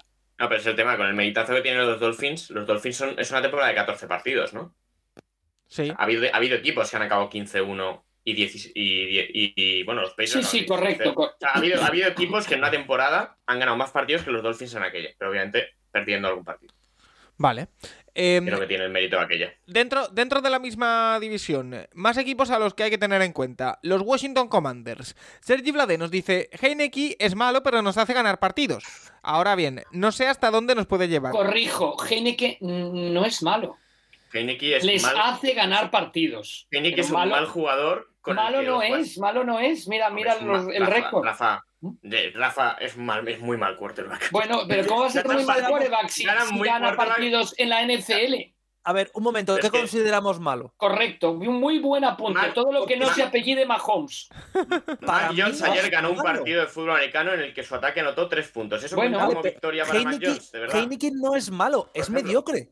No, tampoco. Vale. Sí, es un tío que le pone muchísimas ganas y que es muy bueno. Quizá no es tan bueno como otros, pero, pero que es muy pero bueno. entiéndeme, entiéndeme a qué me refiero con mediocre. Medianía. Para, para- claro, exactamente, No. es decir, es que muchas Pero veces ¿cómo que medianía? no, ¿Cuántos no corebacks empiezan una temporada de college football, de high school? De... Yo creo que Ah, es un pero, excelente coreback, de- un gran competidor no, y solo hay que ver sus resultados. en la no, no, NFL No, nos hay vayamos ahí, no. 10 jugadores Porque- que son muy, muy buenos en su posición, muy, muy buenos. Hay un- una zona media del 11 al 20 que son muy buenos. A partir del 20 hay jugadores que yo llamo mediocres que siguen siendo muy buenos, pero que al nivel de sus contemporáneos son peores que ellos, siendo cubis que pueden ser titulares, donde creo que entra Heineken, que es un puesto que va desde el 21 hasta el 40, en mi opinión. Y Yo creo que no, yo creo que top los 20 suplentes, fácil, pero vamos, No, o sea, es que ni- con los ojos ni- cerrados. ce- Ni, cerca, ni cerca. Bueno, pues O sea, mira, a los resultados me remito. Entonces, De hecho, Case Keenum lo- es mejor Kubi que, por ejemplo, ¿eh? por poner un ejemplo así, eh, graciosete, es mejor Kubi que una temporada de 12 victorias. No la ha tenido Justin Herbert, no la ha tenido No. todavía Tua, no la ha tenido Matt Ryan en los Yo eso, si me tengo que ir a partir la cara con alguien, Ah. entre el top 3 del NFL de quarterbacks está Heineken. Sin duda. Pero es que y además. Eh, pero, pero eso bueno, es ya nuestra, Pero es que además, perdóname Nacho porque hago el apunte aquí. Eh, ahora la actualidad de los Commanders pasa por que eh, están en récord positivo, es algo que no nos Vuel- esperábamos, dos victorias seguidas, están 6-5, Vuelve Chase Young, sí, que ahí, Eh, está- ahí es donde está el tema. eso mí, es, pero, pero voy, eh, la actualidad de los Commanders pasa porque eh, ha sido ya nombrado Heineken Exacto. como quarterback titular para el resto de la temporada, pese a que vuelva Carson Wentz de, de la lesión en, en breve. Em, le preguntaban en rueda de prensa, después del partido de la victoria de los Commanders esta semana, a Aaron Rivera que, que por qué había puesto a, eh, a Heineken como titular el resto de la, de la temporada, que qué le aportaba al equipo, y la respuesta de Aaron Rivera fue, ganamos, ¿no? Pues ya está. O sea, quiero decir, yo creo que ni los mismos Commanders saben qué es lo que tiene Heineken, pero les funciona. Por lo tanto, eh, Eh, es el mejor quarterback disponible para ese equipo. Ya está. No es ni Sí, mejor ni ese peor. Es, ese es el comentario. Normalmente, eh, Paco, normalmente Juan, ¿cuánto dice más o menos que es un porcentaje aceptable de completos en un quarterback? Un 60%, ¿no? Aproxi- aproximadamente. En los Poquito últimos tres partidos, Heineken ha completado el 53, el 58 y el 55. Ha sumado dos touchdowns y dos intercepciones. Vale, pero han gan- es, es que ganan. Ya está. Sí, sí, sí, pero Vale, es que pero ganar las un partido no significa que lo gane el quarterback. Exacto. O sea, que- que gane un partido un equipo no significa que lo gane el quarterback. O sea, los Jets han estado a punto de ganarle dos partidos a los Patriots en los que el Zach Wilson, es que estoy diciendo mucho ese nombre hoy, pero eh, está- ha sido un lastre. Ya, es que Nacho, Nacho, vea, vea el estándar. Brock Osweiler ganó seis partidos con los Broncos. ¿Es Brock Osweiler un QB que te da seis partidos por año? Ni de coña. Pero ganó seis Brock partidos. No, pero ni de Brock. Osweiler no pasó una ronda de playoff. Sí. Brock Osweiler ha ganado un El- partido en los bueno, el año, el Los año, el año. Broncos le deben la Super Bowl a Broncos Osweiler. Pues puede ser, puede ser. Sí, verdad. Victoria contra New England y contra Cincinnati bajo la nieve en un lunes por la noche. ahora, ¿eh? Le deben la Super Bowl. No es el mejor coreback que ha jugado, ni mucho menos, pero le deben la Super Bowl. Oye, eh, estoy pero mirando bueno, aquí. Yendo al tema de Washington. Sí. Sí, puede ser. Eh, Washington, sobre todo, es- la defensa está empezando a aparecer y, y a mí es el tema. Chase Young parece que esta semana sí que ya por fin va a poder jugar contra Atlanta. Y, a ver, ahí está el tema. Y sobre todo, lo hablábamos ayer con Tomás y durante el partido de. Durante la primera tanda. Con la cantidad de lesiones que tienen los Giants, hay dos partidos entre los dos pendientes. Aparte son seguidos. Commanders ahora tiene Atlanta, va a New York a re- recibir a los Giants, descansa y recibe a los Giants. O sea, tienen prácticamente en tres semanas solo van a jugar con los Giants. Eh, si consiguen ganar esos dos partidos, Washington va a estar delante de los Giants. Y ahora mismo, con la de lesiones que tienen los Giants y, y la plantilla que tienen, básicamente, o sea, yo creo que Washington es, es mejor equipo que, que los Giants. Evide- evidentemente, evidentemente yo creo que el tema con, con Heineken es que no es el, el autor de las victorias, lo podríamos decir así. Eh, pero yo miro a sus resultados en esta temporada y tiene en cinco partidos que ha jugado como titular, si no me equivoco, em, cuatro victorias. Es que al final... No digas las victorias, es que no. tiene, cuatro, tiene cuatro touchdowns y cuatro intercepciones también, por ejemplo. Ya, pero bueno, quiero decir, mejor que con Carson Wentz. Quiero, con esto que quiero decir que las victorias sí, de los. Commanders no son solo eh, Taylor Heineke, ni, y no son Taylor Heineke, pero en comparación con otro quarterback que estaba jugando hasta entonces, el rendimiento es evidentemente mejor y por lo tanto está justificado que sea el titular a partir de ahora. Sí. Sí, Eso sí. Ya Pero- que pensemos que es mejor o peor, yo no, yo estoy muy en la, en la tesis de, de Tomasi. Yo lo incluyo en la parte media de la NFL y me gusta más que, que otros quarterbacks que son titulares en la NFL, sin duda. Pero, eh, a ver, yo creo que es el mejor quarterback disponible ahora mismo para ese equipo. Y por lo tanto, eh, va, va a seguir jugando. Pero bueno, la, la pregunta de Sergi Blades seguía.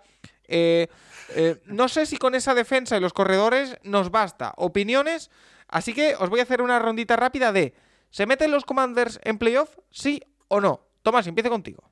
Sí. Wow. ¿Rafa? Si que no se lesiona, sí. Vale.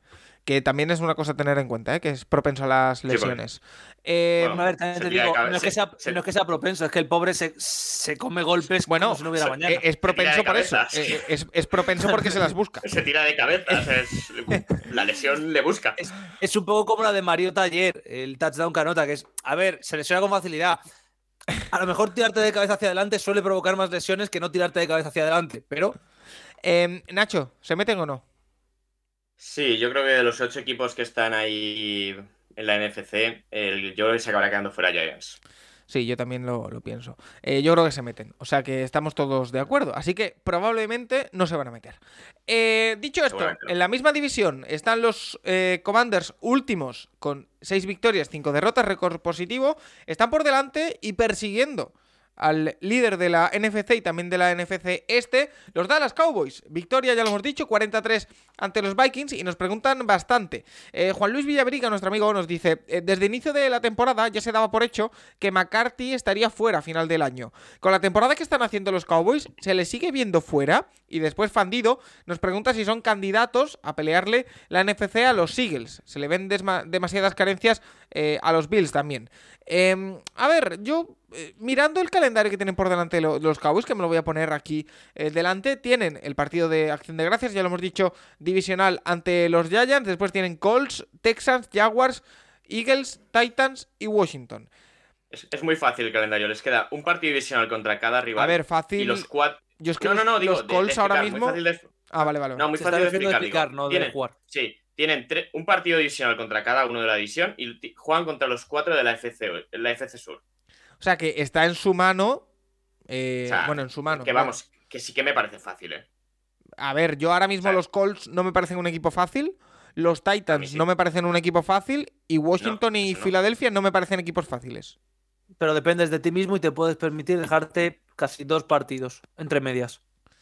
Uno o dos, dependiendo de cómo acabe San Francisco, pero ver, depende, depende mucho de este jueves. ¿eh? Si ganan este jueves, ya Está- le tendrán, creo el que- desempate ganado. le tendrán el desempate ganado a los Giants, le tendrán un partido por encima. Además, yo creo que si ganan este jueves, es que prácticamente Dallas- imposible que los Cowboys se queden fuera. tienen opciones seria de entrar, ¿eh? Oye, eh, ¿y No, no, McCarthy qué? están dentro. ¿Y McCarthy qué, Y? McCarthy se tiene que quedar porque está haciendo un buen trabajo.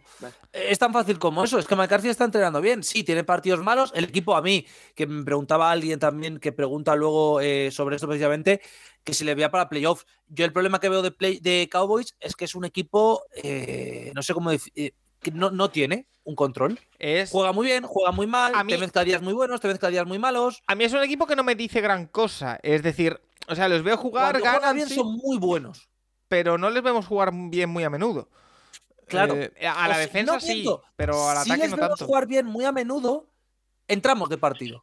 Es decir, contra Packers son muy buenos tres cuartos. El último, eh, buenas noches. Eh, contra, Packers, contra Vikings yo creo que es el primer partido completo de cuatro cuartos que tú le ves y dices, ostras. Claro, obviamente contra Pack- igual que decimos que Vikings no se puede extrapolar porque todo sale mal, en este partido de Cowboys no se puede extrapolar porque todo sale bien. Y eso no te va a pasar habitualmente. Es un equipo que cuando tienes una racha buena, compite por ser el mejor de la NFC, porque la NFC este año está abierta, pero que cuando juega mal, es uno de los peores equipos que tiene toda la NFC, porque es abiertamente anticompetitivo. Entonces yo creo que McCarthy se tiene que quedar, pero que yo no sé si hacen un one and out. Yo creo que McCarthy se va fuera por no ser capaz de controlar sobre estos todo, ciclos del sobre todo de si, se ve, si se ve que eh, esa derrota en playoff, y ahí es donde iba a incidir yo, es por decisiones desde la banda. Si se ve que. Porque ya pasó con Garrett, si no me equivoco. Garrett, yo creo que es despedido después de un, de un partido de playoff, ¿puede ser? O, No. o me lo estoy inventando. Lo tendría que mirar. Te lo, te lo miro, pero yo juraría que no. Juraría que es otro año mediocrísimo de los Cowboys que acaban, no sé si son 7-9 o algo así. Mira, mira, míramelo, por favor, porque a mí me suena que es después de perder un partido de, de No, no. playoff. Eh, pero eh, Es que me acuerdo que el debate yo creo que fue el año previo que sobre con, si había que echarle después con de Elliot y perder. Prescott, ¿no? Que Claro. es el primer año de A ver, Elliot y Prescott. eh, eh, eh, eh, Jason Garrett acaba 10-6 que ganan los Seahawks de milagro y pierde con los Rams. ¿Sí? Y el año No, pero- siguiente 8-8 y se lo cargan. Ah, vale. Vale, Vale, sí. vale, vale. Pero. Sí. eh, ver, el tema con McCarthy es la imagen que puedan dar en los playoffs. O sea, si llegan a playoff y vuelve a ser eh, pues lo que se pudo ver con- el año que pasado con San Francisco, que es un descontrol de partido y en el que San Francisco, eh, por mucho que se hiciera al final con aquello, eh, pero San Francisco fue mucho mejor. Eh, si al final vuelve a ser lo mismo. Y también va a estar ahí un tema, eh, el tema Sean Payton. O sea, a lo mejor llega el día de, de la derrota en playoff y, y Jerry Jones ve que, a- que a Sean Payton ya no lo tiene. Y, y no es tan fácil cargarte a, McDaniel si, si no sabes a quién vas a poner después. A McCarthy. Si es McCarthy. A McCarthy. ¿Qué he dicho? McDaniels. Ah, bueno, también. Eh, también, sí. A McCarthy. Eh, sí, pues ese es el tema también. O sea, yo es que eh, siempre, con Sean Payton siempre hablábamos de Chargers y Cowboys, Chargers y Cowboys. Eh, bueno, yo creo que ahora mismo lo más probable es que los dos estén jugando la semana de la Wildcard. Vamos a ver cómo Yo va con eso. Chargers no lo veo tan seguro, ¿eh? Eh, bueno, Rafa, deberían. quiero, No quiero, quiero oír tu opinión sobre todo esto. Sobre McDaniel, sobre McDaniel, yo también. Sobre McCarthy, sobre los Cowboys, eh, si puede depender todo de la imagen que den en playoff o no. eh, si es un equipo que con llegar a playoff eh, puede estar contento. Sí, yo, yo creo que de- desde la temporada pasada sale muy tocado, ¿no? De ese partido contra playoffs, sobre todo la manera de perder, cuando eres favorito, juegas en casa contra los 49ers. Yo creo que Quinn está demostrando ser quizá el mejor coordinador defensivo de toda la NFL, tanto en la temporada pasada co- como en esta. Yo creo que está haciendo un trabajo espectacular, ¿no? Anulando a Vikings esta última semana, pero yo creo que la trayectoria defensiva de los Cowboys es excelente. Me parece que McCarthy si deja hacer a sus coordinadores, pues, pues continuará y, seguirá. Y estoy de acuerdo con vosotros. Si los Cowboys, que probablemente pasen a los playoffs tras la, victoria que consiguieron ayer y la marca que tienen, si le ganan los Giants, recordamos, le ganarían el desempate porque ya los derrotaron en, Nueva Jersey.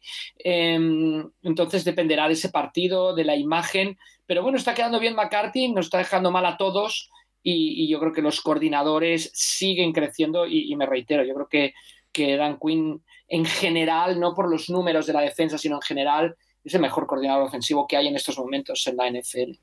Bueno, Dan eh, Quinn es muy bueno como coordinador defensivo. Como head coach tiene sus puntos fuertes y sus puntos débiles, pero como coordinador defensivo es élite.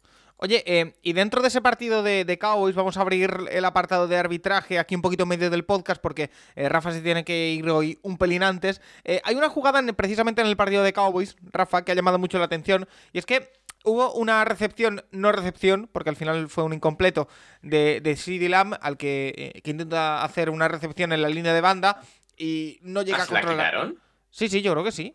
La dieron como ¿Se la incompleta. quitando? No sé, ne- necesitaría No se la que me quitan, dierais no el minuto. Eh, a, falta, a falta de unos 30 segundos para el descanso. Bueno, pues dejarme Eh, verla y os la Vale, comento, yo mientras, ¿vale? yo mientras Vale, voy es- contando. eh, Es... una jugada en la que CD Lamb coge una pelota increíble, la recepción es brutal en la línea de, de banda, clavando lo- los pies.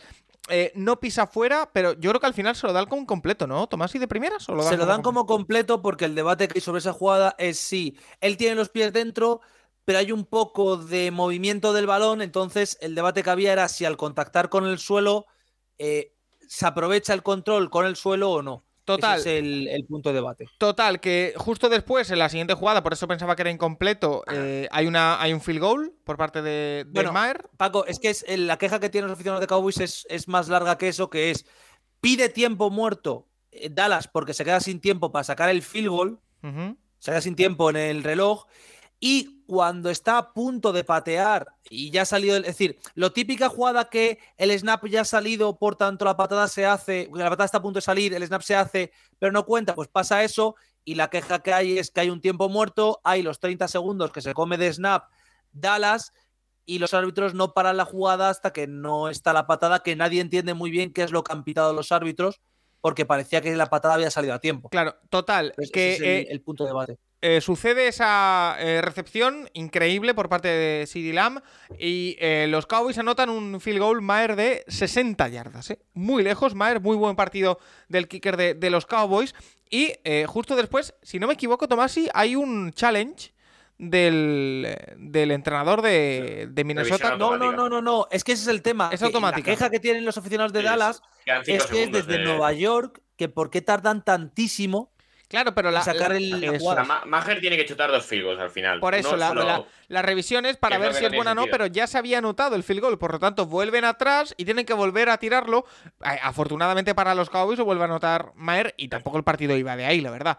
Pero Que- eh, pero el tema es- mientras que a lo que comenta la gente de Dallas, el tema es, porque hay- una pregunta que es obvia y que es respondible antes de que vea incluso Rafa la jugada, que es si se puede pitar una jugada después de que se haya sacado el siguiente snap. No. Es decir, si los árbitros hubieran parado el juego después de, la, pa- después de que saliera el snap, no se puede rearbitrar. Pero lo que ellos consideran es que han pitado antes de que salga la patada. ya, pero nadie, nadie se dio cuenta de eso. ¿eh? Pueden revisar. Ya, Bueno. pero lo que importa es que, se- que lo piten los árbitros, no que nos demos cuenta nosotros o los jugadores. Ese es el tema. Ya. Pero está viendo, ha pasado más de una vez este año de árbitros dándose cuenta muy tarde de que lo que ha pasado en la jugada anterior está mal. O sea, yo recuerdo y también. la semana pasada el- pasó lo de Bills, acordaos. Sí. Que no lo revisaron. Es decir, está habiendo Claro, problemas desde Nueva York y no sé No, cuáles. nos pregunta, nos pregunta, por ejemplo, Asturias Colts, eh, por ejemplo, por la jugada que dice, si llega a fallar la segunda patada el kicker de Cowboys y al final les cuesta la victoria, ¿qué hubiera pasado? Y por otra parte Nada. también nos Bueno, dice... es, es, es lo que ha explicado Tomás y Paco. O sea, si, si, si veis, eh, además muy mal los dos árbitros en mecánica, porque por un lado uno está marcando como si el field goal fuera bueno y el otro está apretando el reloj. Entonces, el problema es eso, que, esa jugada no tiene que salir, que algún árbitro pita para que no salga o dice que ha pitado para que no salga, porque también puede haber ocurrido.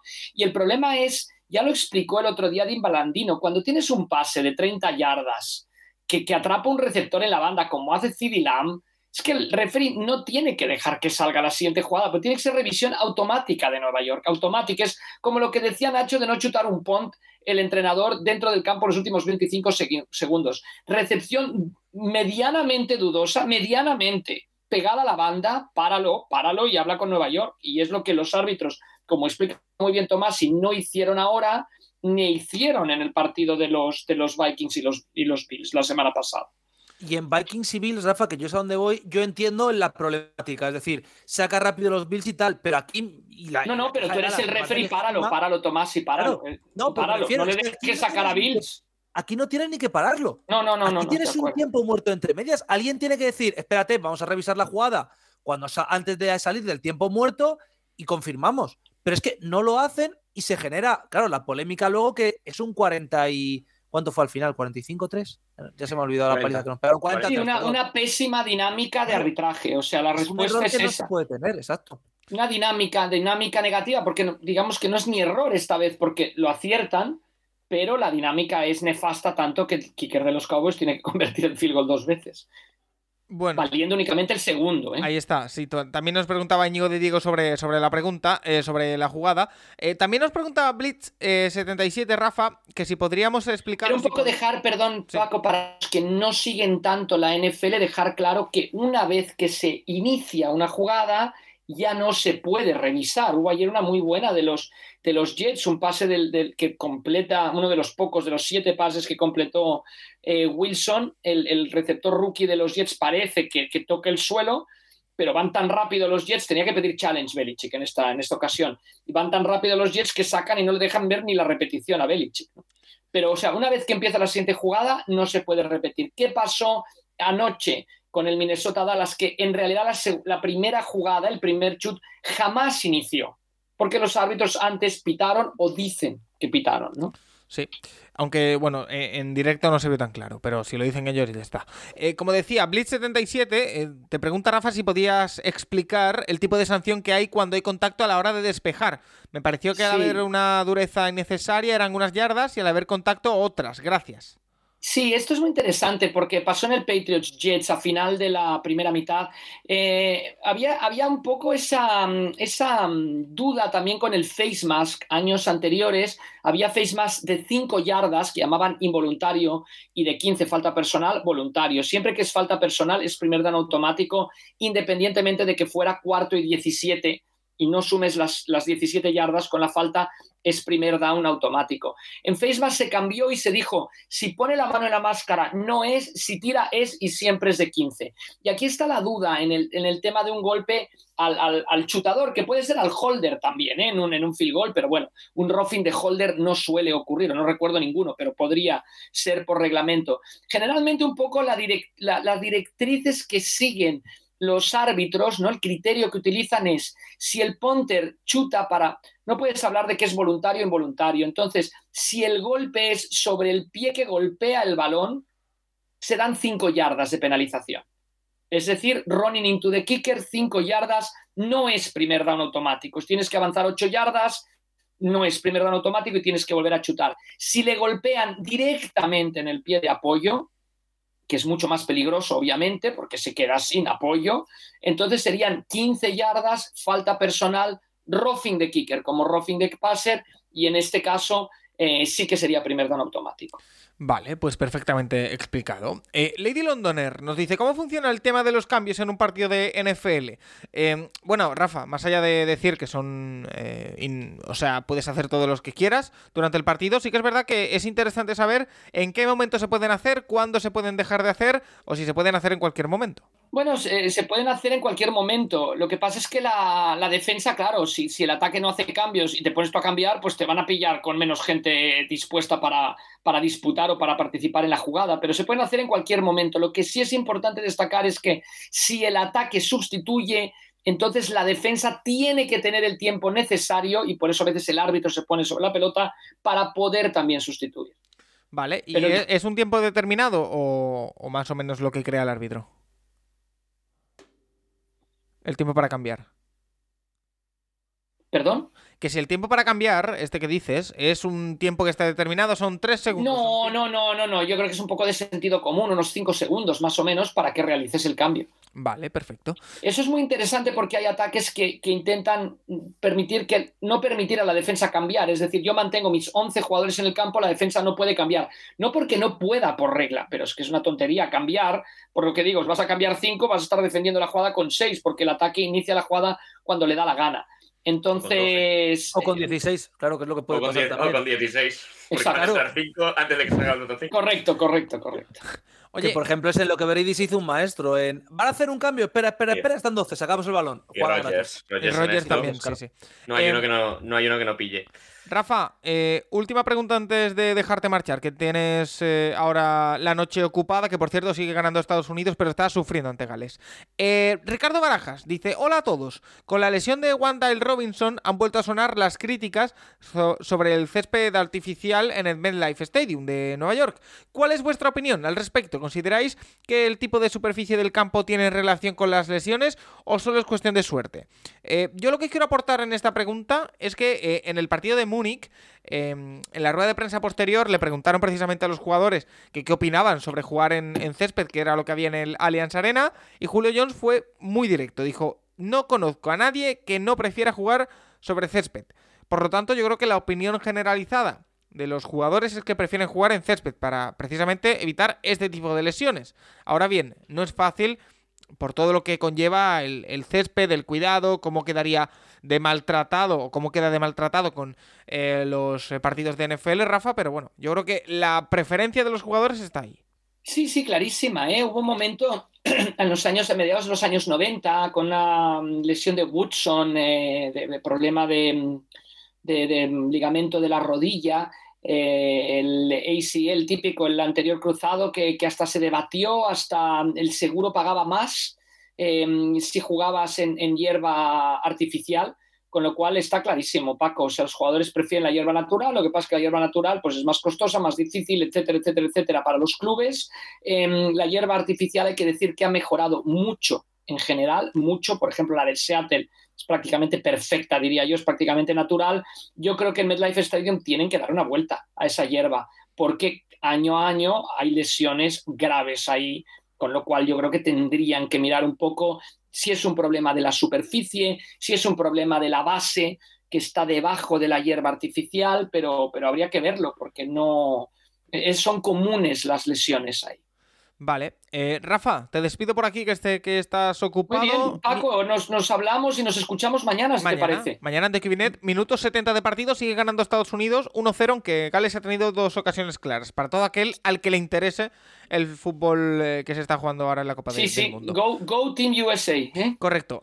Rafa, gracias, como siempre. Adiós. me quedo aquí con vosotros, con Nacho y con Tomasi, porque todavía tenemos muchos temas que tratar. Por ejemplo, los Patriots. Un equipo que, bueno, sigue ahí sin ser muy flashy, se podría decir así, pero que está, la verdad, que eh, con un buen récord, porque el conjunto de, de Bill Belichick está 6-4, tercero de su división, a una victoria de Dolphins y de Bills, eh, y nos preguntan bastante por, por ellos. Eh, Sergi nos dice que no tenemos la sensación de que estos Patriots, añadiendo un receptor élite, serían capaces de llegar a la Super Bowl o pensáis que están lejos de volver a jugarla. Gracias.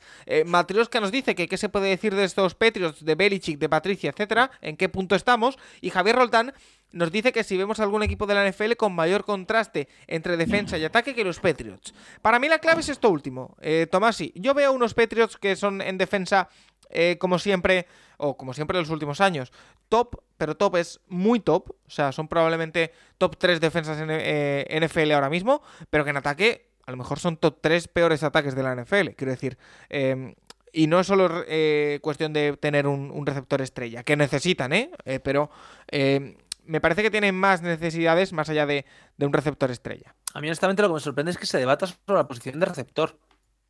Es que sí, que no es, eh, seamos sinceros, no es una posición que tengan cubierta, ¿vale? No, no está bien cubierta. Nadie ve esa línea de verdad. Es, horrible. Es que esa línea es la peor, de, bueno, la peor de la liga. Bueno, ayer, se lesionan, ayer faltaban tres, ¿eh? Pero, no, pero los, tres buenos, pero claro, Pero es que los tres buenos, ya eso ya provoca que sean peores. Sí, pero es que es muy mala la línea muy, muy mala. Que es comprensible, hay que entenderlo, eh, ha habido tal, pero es que es una línea horrorosa. Entonces, a mí, hablar de no, cuidado, porque el problema lo pueden tener. El problema lo puede tener mucha gente, y de verdad lo digo. Pero el problema gordo de este equipo lo tiene que esa línea ofensiva no para absolutamente nada. Es decir, Mac Jones a mí no me emociona como Kubi, seamos honestos. Pero claro, es que tampoco puedo juzgarle detrás de una línea que literalmente le pegan en cada jugada cuatro y cinco veces. Es que es una muy mala línea. Cuando mejore la línea, el resto del equipo se verá mejor. Habrá más confianza. Yo creo que habrá más eh, incluso ilusión. Pero mientras que no lo consigan, ahora mismo es una pesadilla.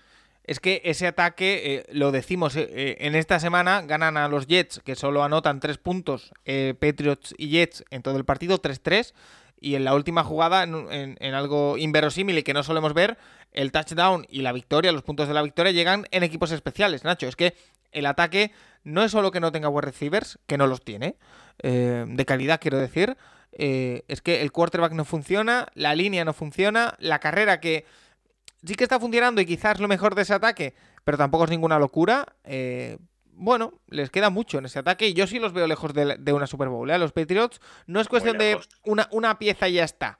Les cuesta bastante. Lo que pasa es que son competitivos por naturaleza. Bueno, tiene el mejor entrenador de esto, pero eh, está lejísimo. Sí, el tema del ataque es, el ataque es terrible. Eh, empezando por un play caller que no, no, no puede hacer, no sabe hacerlo. O sea, verdad que hemos hablado muchísimo de Patricia, pero Patricia sigue demostrando lo que ya se sabía en verano, que Patricia pues trabajaba en defensa y, para, y de lo que él sabe es de defensa, no de ataques. Y hay muchas situaciones de primer down sobre todo en la que el ataque es una cosa horrenda, horrenda, en la que apenas sacan jugadas positivas en primer down y luego ya a partir de ahí con un segunda y nueve, un segunda y diez, un segunda y once, la vida es mucho más complicada. Y luego está el tema de la línea. Ayer se lesiona David Andrews, el center, se lesiona eh, otros importantes. Eh, eh, bueno, Trent, Brown creo que faltaba por, enfermedad, si no me equivoco. y el tema es que a partir de ahí tú ves el partido y Patricia no ajusta nada. O sea, Patricia sigue cantando jugadas como si ahí tuviera una, línea buena. Y no, obviamente a McJones le empiezan a llegar. McJones está jugando muy mal. O sea, más allá de que siempre se habla del sophomore slam y la, verdad es que Mac Jones el año pasado jugó muy bien, pero bueno, si tú le quitas de la oreja. Sí, pero bueno, tú, tú lo has dicho hace dos minutos. Si esa línea no acompaña nada, evidentemente Mac Jones no es el quarterback más móvil de, Sí. de la NFL. Ya, es que ese es el tema. O sea, ese es el tema que siempre debatimos. Yo creo que eh, quarterbacks como Mac Jones son completamente dependientes de una línea ofensiva decente. O sea, si la línea ofensiva no funciona con ese tipo de quarterbacks, es que no tienes nada. Con otros tienes movilidad al menos.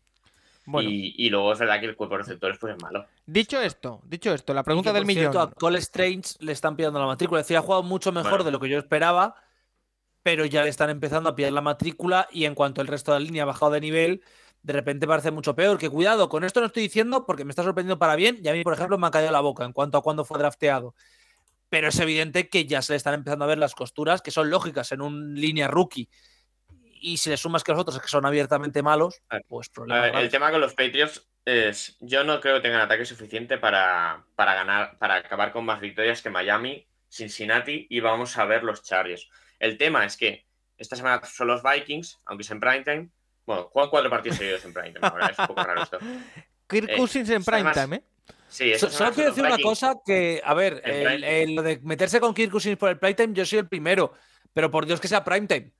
En España era Paco le soltó un palo eh, 10 y 20, primetime Cousins. Hombre, a ver, ya, no, ya, ya es por soltar. En España es Da- prime time. Dallas, Dallas siempre es primetime. Eso es así. En, la- en Estados Unidos, Dallas es primetime. Esta semana incluso los quitaron de televisión nacional cuando iban ganando 30 y no sé cuánto a 3. Sí, en el tercer cuarto, porque para el- qué ver más de esa pesadilla. O sea, el, el tema del, el tema de los Patriots es que el calendario es terrorífico. ¿eh? Vikings esta semana les quedan los dos partidos contra los Bills. Les queda, es verdad que en casa, les quedan Cincinnati y Miami todavía. O sea, es que son cinco partidos muy complicados. Eh, A ver, yo que eh, Eh. es que personalmente, con- para las aspiraciones que tenía con, con ellos, que los Patriots estemos hablando de ellos a estas alturas de la temporada, como a ver si entran en playoff, para mí ya es un logro, quiero decir. porque Eh, es Belichick.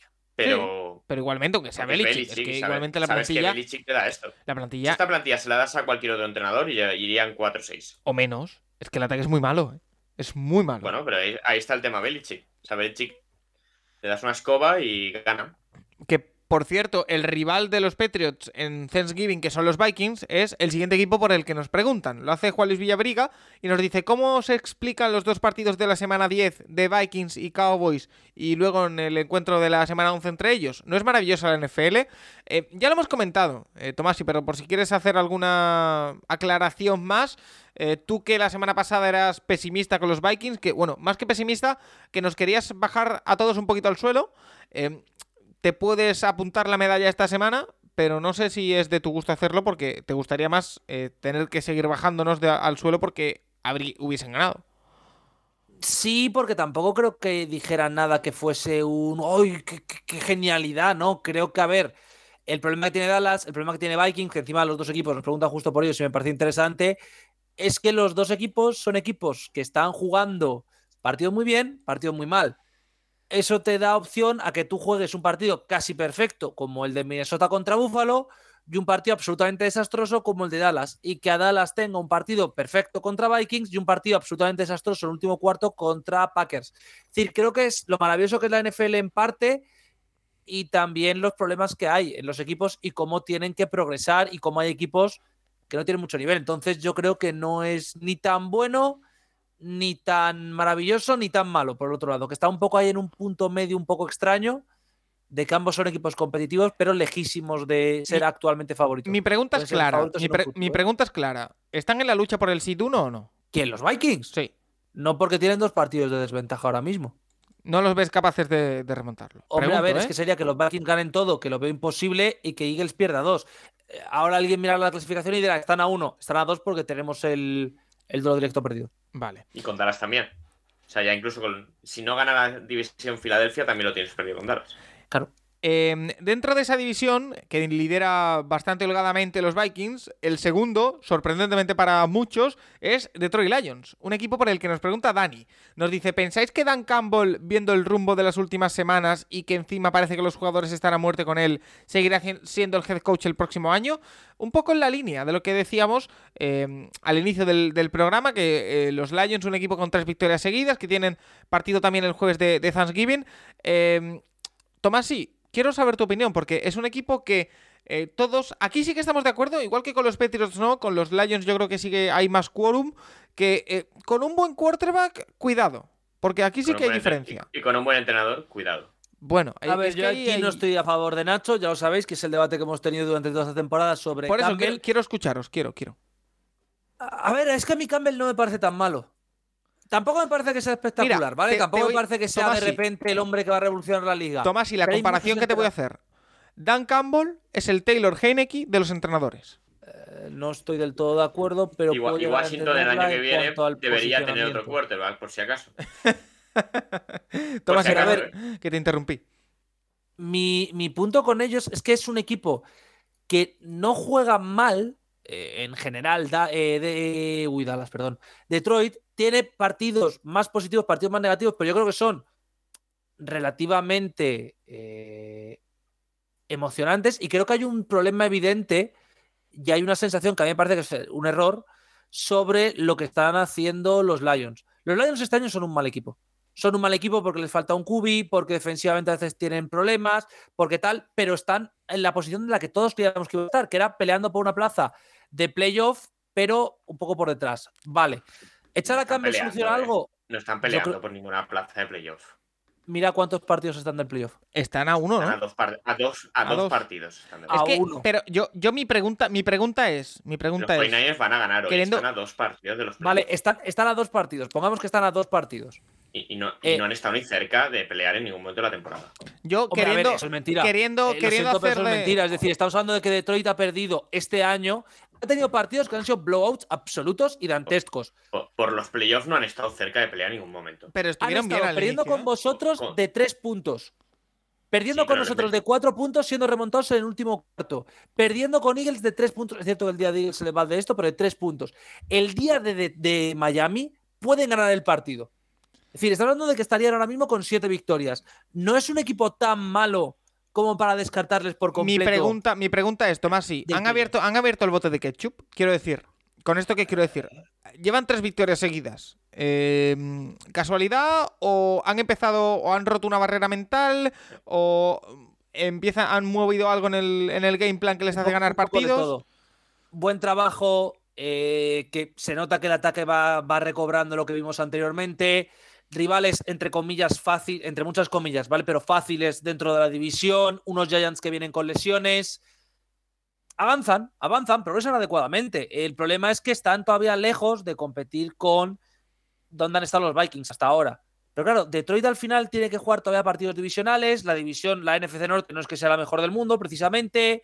Tiene que pelear, tienen opciones. Yo creo que al final no es una situación tan, tan dramática. Creo que Detroit tiene mimbres. Eh, lo tiene difícil, pero creo que estas tres victorias son más fruto de eh, mejoras poco a poco que llevamos viendo desde prácticamente después del bye. Después del desastre contra Dallas, después del bye, Detroit está jugando muy bien al fútbol americano. Con esto que quiero decir, contra Dolphins por pues por Dolphins. con esto que Bueno, quiero decir, le ganan a Chicago de un punto. o sea, ¿Se puede sí, mantener la- en el tiempo la- esto, haciendo- Nacho? Haciendo la regla inversa también podrían ir ahora mismo con tres victorias. ¿se puede Sí, sí, mantener claro. en el tiempo. Nacho, o no? Esta temporada Bueno, lo de vamos a ver. Eh, Detroit está No, jugando, no he mirado, no he mirado el mejor. calendario que tiene, ¿eh? A ver.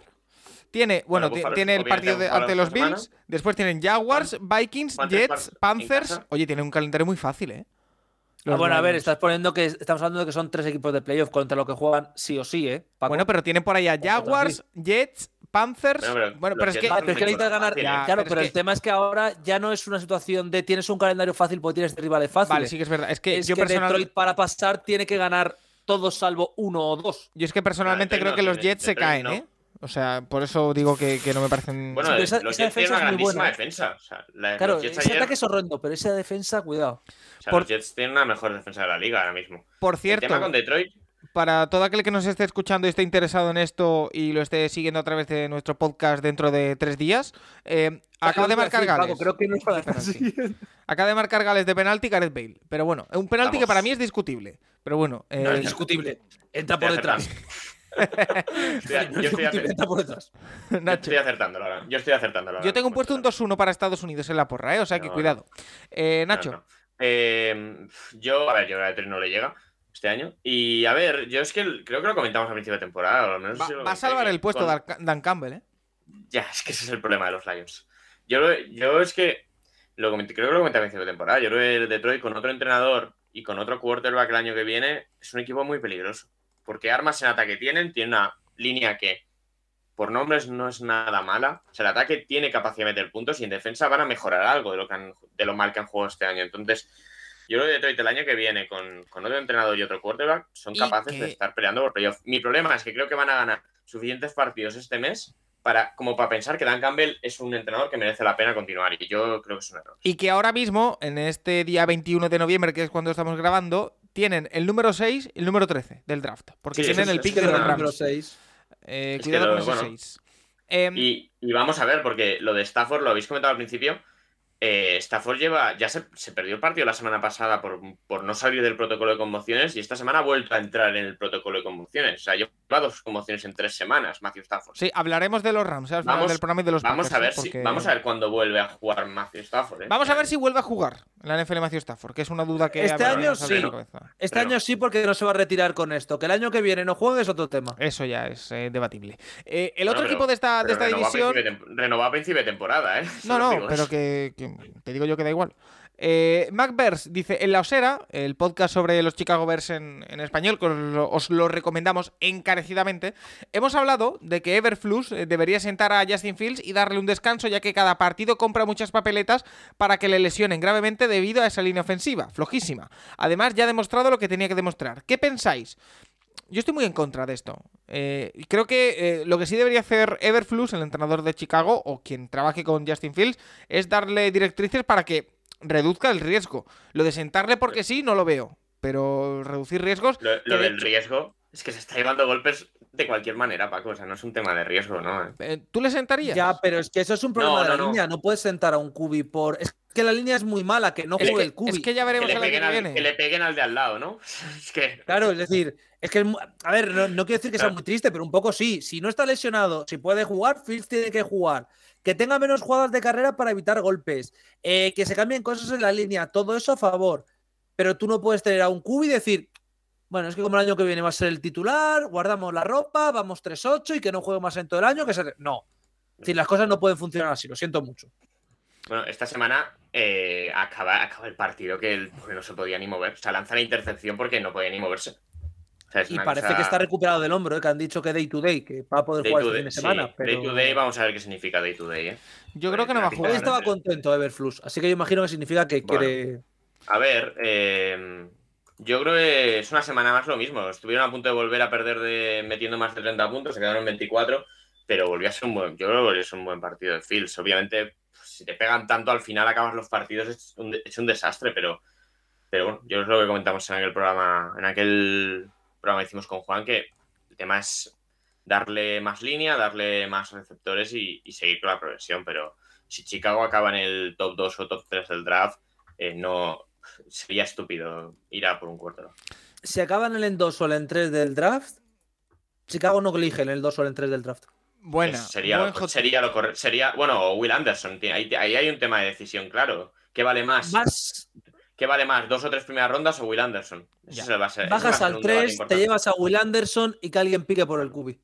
Eh, Bueno, hace, un, un Trubisky se llama hacer eso. Sería, sería hacer una muy buena estrategia, pero eh, no sé si alguien picará. Eh, más preguntas. Quiero Bueno. decirte, eh, Paco, yo te digo una cosa. Quiero mandar un afectuosísimo saludo porque sé que hay gente que nos escucha. Yo les tengo mucho cariño.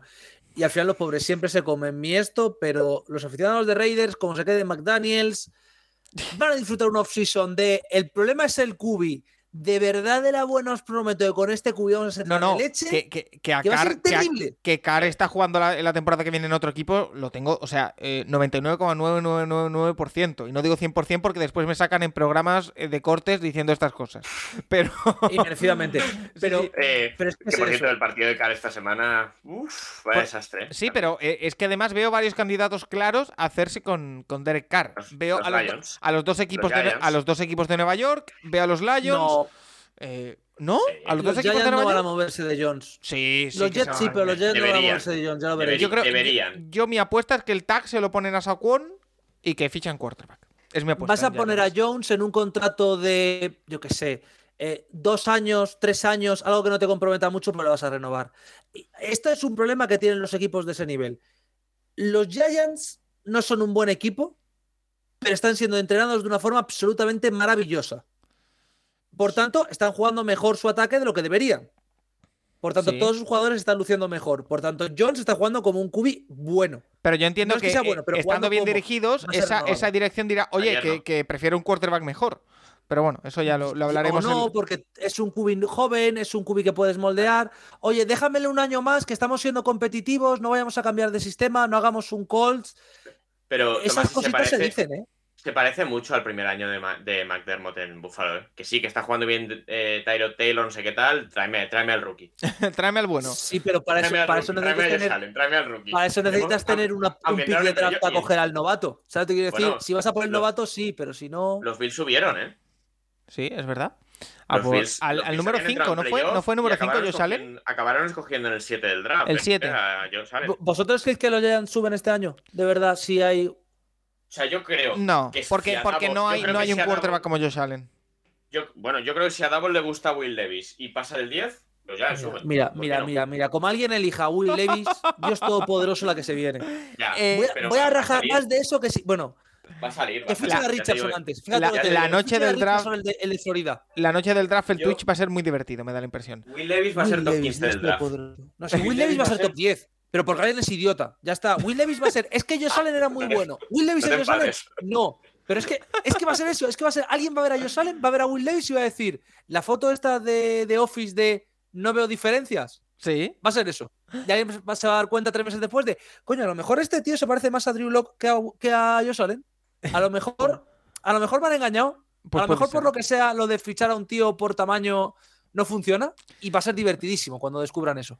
Em, Seahawks Jacks nos dice: em, Buenas a todos. ¿Qué es vuestra opinión de la. ¿Cuál es vuestra opinión de la NFC Sur? Está muy igualada a la baja, pero incluso podrían acabar entrando dos equipos en playoff si alguno u otro se cae al final. ¿Lo veis como algo positivo para estos equipos de nivel tan regular o deberían mirar más al futuro? Em, una NFC Sur que, podemos decir sin miedo a equivocarnos, que es la viva representación de la mediocridad. Eh, está liderada por los Buccaneers 5-5, después Falcons 5-6, Saints 4-7 y Panthers 3-8. Yo ya lo dije la semana pasada, y no ha cambiado nada porque han tenido bye en este fin de semana, que los Buccaneers sí me da la impresión de que van para arriba. Eh, lo que yo no me esperaba era lo de los eh, Falcons. Yo me lo esperaba bastante más abajo, pero claro, al final si tienes en tu división a un equipo como Saints, que es disfuncional, evidentemente, y a los Panthers, que es probablemente el equipo eh, el equipo que todas las temporadas siempre hay un equipo en la NFL en la que le pasa de todo, en la que el quarterback lo cambian cinco veces por cinco cosas diferentes, en las que cambian al entrenador total. No me lo creo. Pero ya, nos, pero ya nos esperábamos esto de los Panthers, ¿eh? Hombre, a ver, no, yo no me esperaba eso. Yo sí, yo sí. Yo me esperaba que funcionase, la verdad. Eh, pero si no, si no recuerdo mal, yo le metí en playoff en, en nuestra Claro, previsión. y, y- y yo en el top 4 del draft. Bueno, eh, Nacho, como siempre, tú tienes razón y yo no. Pero. A no, pero. lo de Panthers, eh, es que lo de Falcons al final es un tema de eh, Arthur Smith es un buen entrenador. uf, No lo parecía el año pasado, eh. Cuidado, el año pasado tal cual. cerrando partidos, sobre todo, le costaba, ¿eh? Y está siendo capaz, y mira, esto creo que es eh, algo que hay que aplaudir a Atlanta. Le han dado confianza para seguir un año más, para ver si podía solucionar esos problemas de final de partido, de clock management, de clock management y tal. Y lo está haciendo. Y Falcons es un equipo competitivo. No es un buen equipo, pero es un equipo Que competitivo. por cierto, por cierto, eh, lesionado Kyle Pitts, eh, se pierde toda Ya. la temporada, ¿eh? Eso es que- una que sí. desgracia. Sí, Y- sí, sí. Bueno, para lo que lo usan. Y, y yo quiero hacer aquí un comentario, que este comentario sé que va a estar mucha gente en mi contra Ojo. y tal. A mí, la parte esta de, bueno, a ver, es que somos un equipo mediocre, es que es mejor elegir el 10 que elegir el 17. No, A mí me da absolutamente lo mismo si elijo el número 11, incluso si elijo el número 7 o elijo el número 17. Sí, hay una diferencia de nivel, hay un tal. Un equipo tiene que ser competitivo todos los días del año. Ya está. Te puedes ir mejor o peor, puedes perder partidos, luego puedes ser más mal- malísimo y perderlo todo, pero porque eres malísimo en el campo. A mí el punto este de, como aficionado, evidentemente sabemos que ni jugadores ni entrenadores lo piensan, pero como aficionado de, bueno, si perdemos hoy no pasa nada porque subimos dos píxeles en draft, o eres extremadamente malo, es decir, o eres Houston, que es necesitamos el pick 1 porque somos absoluta basura, o me parece absurdo, me parece ridículo. Es decir, compite, llega a playoff, que yo no voy a ir a Any Given Sunday de que cualquiera puede ganar en playoff porque es un animal distinto. Pero joder, que la experiencia de que lleguen los Falcons con Marcus Mariota de QB a playoff, pues es una experiencia para el equipo, es una experiencia para el Cubi, es una experiencia para los jugadores rookies y es una demostración de, hey, si lo trabajamos podemos conseguir. Es un bonus positivo. A mí lo de da Hacer- igual a- acabar a- 7-9 que 8-8. Hacerlo de Giants, es hacerlo de Giants. Y Claro. ser competitivo. eh, Y, eres- y además, mentalmente, un equipo siempre va a funcionar mejor si tiene esto que se lo hace al revés. Ya está para el año siguiente. Entonces, si un entrenador quiere seguir, tiene que ganar todos los partidos que pueda. Y si eso implica que vas a elegir el 8 y no el 5 y que vas a perder a Will Anderson, pues es una putada, porque Will Anderson es muy bueno, pero seguramente algún jugador de tu equipo haya mejorado. Entonces, bien. Sí. Y la otra pregunta que nos hace el Enders es: ¿veis realmente posible que los ocho equipos de las divisiones este se puedan meter en playoff? Y es que actualmente estamos viendo como tanto en la NFC este como en la AFC este, los ocho equipos que conforman esas dos divisiones están en positivo. Creo que no todos ahora mismo están metidos en playoff porque creo que Washington no, No. lo está. Pero. Jets tampoco. Y perdón, y Jets tampoco. Jets, Vale. Sí. Eh, no creo que se vayan a meter todos, pero que acaben todos en positivo puede ser, ¿eh? Sí. Yo creo que. Yo lo veo la- difícil, ¿eh? Honestamente. yo- A ver, quedan muchos partidos divisionales. Claro, tema, es que ese es el problema. Yo creo que de la FC se van a meter dos. Dos, sí. Yo creo que dos al final. Y de la NFC este yo creo que se van a meter tres. O sea, que habrá quedando el, el cuarto de esa división va a ser el que se quede como octavo mejor equipo de, de la NFC. Mm, Bueno, eh, pues ahí está. Eh, a ver qué, qué tal sucede, pero sí que es una circunstancia extraña que a estas alturas de la temporada estén ocho equipos de dos divisiones eh, con, con récord positivo. Es llamativo. que. Bueno, la. El de la, NF el de la FC este no ha sido tan. Bueno, no ha sido tan fácil, más o menos, ¿no? NFC Norte, que más allá de Vikings, pues lo, el, show. A ver, la NFC este. Es que esto es irónico porque a principio de año la NFC este parecía que era un calendario horrible porque la NFC Norte iba a tener un calendario de chusta, eh, con perdón de la expresión, pero muy, muy fácil. Y ha sido justo al revés. La NFC Norte ha colapsado en Packers, que era el gran equipo. Y claro, la NFC este de repente se ha encontrado un calendario que es, pues, Es magia porque son tres equipos muy malos. Sur, AFC Sur y NFC Norte. O sea, es que Claro, más, allá, más allá de Vikings y Titans. Poca cosa. Y luego, que Colts pueden llegar a ser medianamente competitivos y que Packers, pues como tiene a Rodgers, va a haber dos partidos al año que te reviente. o sea, es verdad que el Eagles está jugando genial, pero es verdad que el calendario es el que es. Y luego los otros tres partidos son Saints, Cardinals y Steelers. A ver, Es no, calendario. no son los partidos más difíciles. Es un calendario de 17-0. Oye, ahora, Entre los ahora, tres equipos hay un, un head coach y medio cubi. ahora que me ¿eh? fijo, ahora que me fijo, qué poco hablamos de los Cardinals, ¿eh? No hemos hablado nada de ellos esta semana. Están en bye, pero Bueno, no, igualmente. no han jugado, eh, sí, hoy. sí, pero igualmente no. Juegan hoy, no, en Bay no, en Juegan Es México. verdad, fíjate. México. Pues, y- así y despistado bueno. estoy. Pero, a ver. Que hoy ganarán porque todos hemos dicho que va a ganar San Francisco fácil, ¿vale? Porque, porque es regla de tres. Pero a hoy. mí la sensación que me deja Arizona es que es. ¿Te acuerdas de todo lo que hablamos en, tempo, en Precision de por qué no nos gustaba Arizona y por qué no nos gustaba Kingsbury? Sí. Pues está Pues literalmente han cumplido todos, todo lo que teníamos en una lista lo han cumplido todo. Entonces creo que hay poco de lo que hablar, porque es un problema de que ya lo veía la afición de Arizona, ya lo veíamos muchos de fuera diciendo, pues a mí no me gusta esto, pues a mí no me gusta tal. Y la, la única duda que tengo yo es, a mí Kingsbury no me gusta como entrenador, porque no me gusta, porque me parece que no lo está haciendo bien. Le van a echar. Murray tampoco me emociona. Entonces es un punto de, ¿qué hacen? ¿Se cargan a uno? ¿Se cargan a los dos? Sí, A Murray se no puede cargarse con la renovación que han hecho, pero. Es eh, Claro. Kingsbury clarísimamente. Eh, Más cositas. Eh, Silver, como siga así, Houston tendrá el primer pick del draft. ¿Qué haríais? ¿Pillar quarterback o confiar otro año en Mills y convertir ese primer pick en más material de draft? Yo es que es que Uy. no dudo ni un momento. Bryce. Quarterback, Bryce Young. sin duda. Bryce Young va a ser Bryce Young. ¿Seguro que Brett Young? ¿estás seguro de eso? Yo, yo sí, yo haría Bryce Young. Uf, Yo eh, no a ver, lo tengo Bryce Young claro. para mí está mereciéndose el 1, eh, quiero que conste en acta. Pero yo creo que depende de los playoffs, a lo mejor es Stroud del 1. ¿eh? Sí, Pero- ser, pero yo. Pero Yo- quarterback y, y ya está. O sea, no sé si Sí, David sí, sí, Mills, sí, sí. David Mills está jugando muy mal. eh, es un quarterback que ha demostrado de- que puede estar en la NFL, que puede, eh, si las cosas se dan mal en algún equipo, ser titular, pero que no está para ser estrella. en la Paco, NFL. sobre Texas podemos Buen hablar ya de una cosita, Dime. que a mí empieza esto. ¿Se puede empezar ya a hablar de forma bastante más positiva, de forma mucho más positiva de lo que hizo David Cooley el año pasado? Eh, sí. Sí, yo creo Porque es que al sí. final con David Cooley el equipo era malo, porque todos sabíamos que eran malísimos, Y con Mills a los mandos es un equipo competitivo. Pero, Con sus mierdas, pero competitivo. Con sus mierdas me refiero al partido que pierde 31 con Colts, el partido que les masacran los Cardinals, etcétera, etcétera.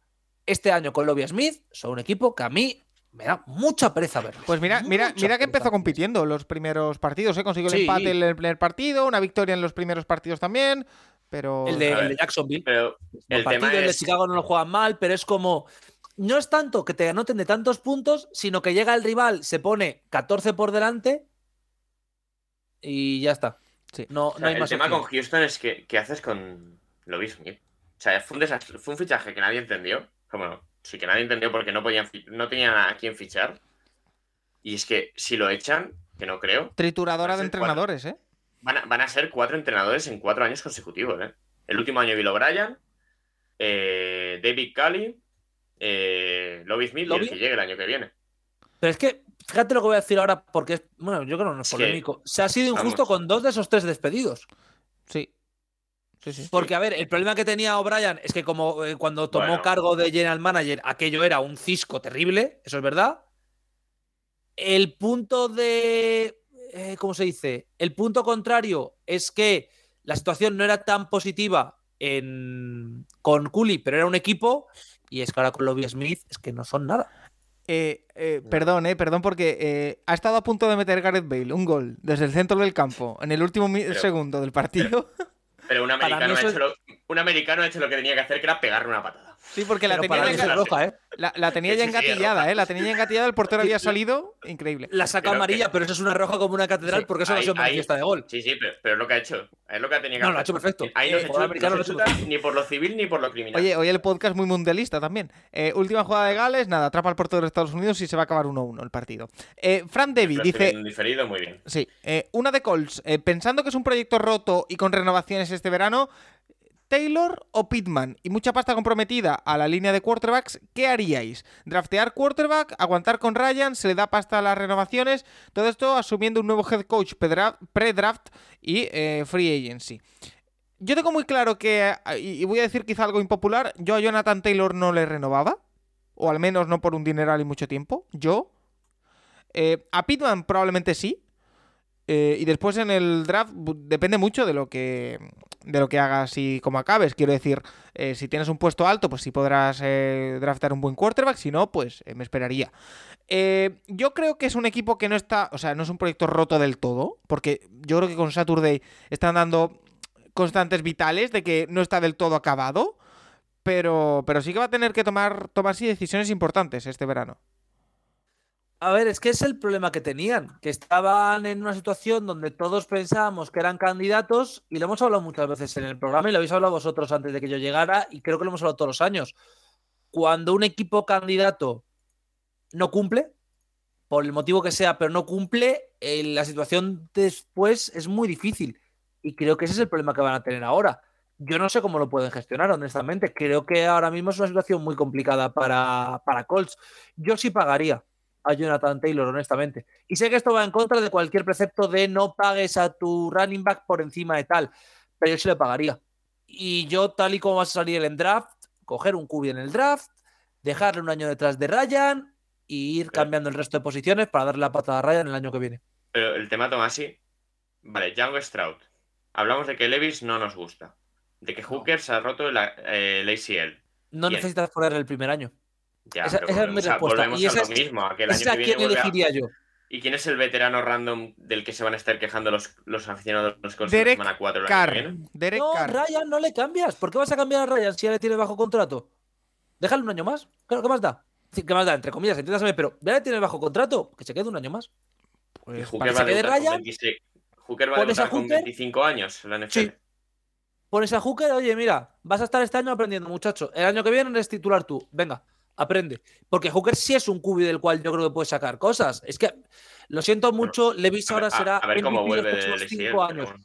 Pero es que Levis me parece tan mediocre que a mí tener a Hooker ahí me, me ilusiona. Oye, eh, por cierto, eh, podcasting en directo. Estoy leyendo ahora mismo un tweet de Bleacher Report que dice: eh, Blake Martínez, el linebacker, que por cierto no Ah, lo sí. comentamos, se retiró el pasado 10 de noviembre eh, de forma abrupta. Eh, dos semanas después ha vendido una carta de Pokémon por 700 mil dólares. que era lo que tenía pendiente de su contrato esta temporada. Hay, hay, que, hay que decir que ha hecho bien porque es más de lo que hubiera cobrado este año por jugar. Sí, eh, así que bueno, eh, solo por datos. Eh, Tomás, y no sé si eres mucho de cartas de Pokémon, pero... eh, casi No, se- pero yo siempre que un jugador se pueda sacar ese dinero, me parece bastante positivo. Eh, otro tema, porque nos preguntan tanto Serpico Data como Iván Girona por eh, los Cleveland Browns. Eh, nos pregunta Iván Girona, visto el buen nivel de Amari Cooper, ¿no os parece un regalo la quinta ronda que pagaron los Browns por él? ¿No había nadie contender que diera un poco más que una quinta ronda? Y Serpico Data dice, eh, buenas tardes amigos, mi pregunta de esta semana va directamente dirigida a Paco, aunque me gustaría también escuchar la opinión del resto. ¿Debe ser Kevin Stefanski el head coach en Cleveland en 2023 o como yo creo ya no se sostiene su continuidad? Gracias. Yo lo que quiero aportar aquí en el tema Cleveland es que eh, las declaraciones de muchos jugadores después del partido del otro día, en el que se vuelve a hacer el ridículo por segunda semana consecutiva ante Buffalo en esta ocasión, es que eh, la defensa no entrena. Y lo dicen los jugadores de la defensa. Miles Garrett dice que no se presta atención a los entrenamientos de, intentar conseguir turnovers, que no se hacen, que eh, Grant Delpit también ha hablado de falta de entrenamiento. Eso los propios jugadores. Hay que echar ya a Joe Boots. Y si no se echa Joe Boots antes de que finalice la temporada, va a hacer de ancla y se va a llevar con él a Kevin Stefanski. Así de fácil. Por lo tanto, eh, el problema está ahí. Vuelve de Sean Watson la semana que viene, eh, probablemente ante Houston, porque no ha sido nombrado oficialmente como titular. Eh, y a ver cómo funciona el, el ataque. Sí, sí ha sido nombrado titular. ¿Sí? Sí, claro. Vale, vale, pues no, no he leído la noticia. Hay, hay 240 millones de razones para, para que sea el titular. Ya, ya, ya, que sí, que lo va a ser, pero que quiero decir que no, no ha salido el comunicado de oye va a ser titular. Bueno, Berry lo dijo. Bueno, pero que lo, lo que digo, el problema de, tiempo, de- ¿eh? de este equipo no es solo el ataque y no es el ataque, esa defensa y que empieza a romperse el equipo por ahí. Empieza a romperse incluso, me atrevería a decir que el vestuario por ahí. Por lo tanto, eh, Kevin Stefanski yo creo que sí va a seguir en Cleveland, salvo que ocurra una, una catástrofe. eh, pero Joe Woods no puede seguir, me atrevería a decir que ni un día más como coordinador defensivo de, de- de Cleveland. Eh, con respecto a Mari Cooper, sí, también te digo que no está muy bien rodeado en cuanto a receptores. O sea que es prácticamente ahora sí People Jones parece que ha despertado un poquito, pero no hay más receptores. O sea, tiene que destacar él o él o en Yoku. Así que, bueno, en, el país de los tuertos, el, en el- al, al revés. En el país de los ciegos, el tuerto es el rey. Que no quiero decir que sea mal receptor a Mari Cooper, ni mucho menos, pero que está destacando además esta temporada porque alrededor no tiene mucho más. eh, y porque su conexión con Brissett es buena.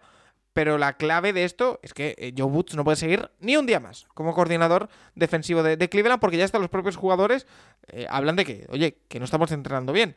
Eh, Tomás, ¿y tu opinión? Que a mí Stefanski me parece que se merece continuar, pero que le vais a echar por esos comentarios que han hecho. Pero es ya que está. eso- Es que el vestuario ha perdido la fe en Stefanski, por tanto Stefanski fuera. Tan duro como fuera. Sí, sí. Eh, ¿Tú cómo lo ves, Y que me parece una estupidez y que me parece además que hay cierto jugador de ese vestuario que está hablando muchísimo, que a lo mejor, y ya lo he dicho varias semanas, se tendría que preguntar por qué narices luego no renueva con ningún equipo. Clowny. Porque es, es muy bueno, es muy, muy bueno, es el mejor jugador de la liga, es un super élite. Pasó por Houston, pasó por Seattle, pasó por Tennessee y pasó por Cleveland. Y veremos si no acaba fuera de Cleveland el año que viene.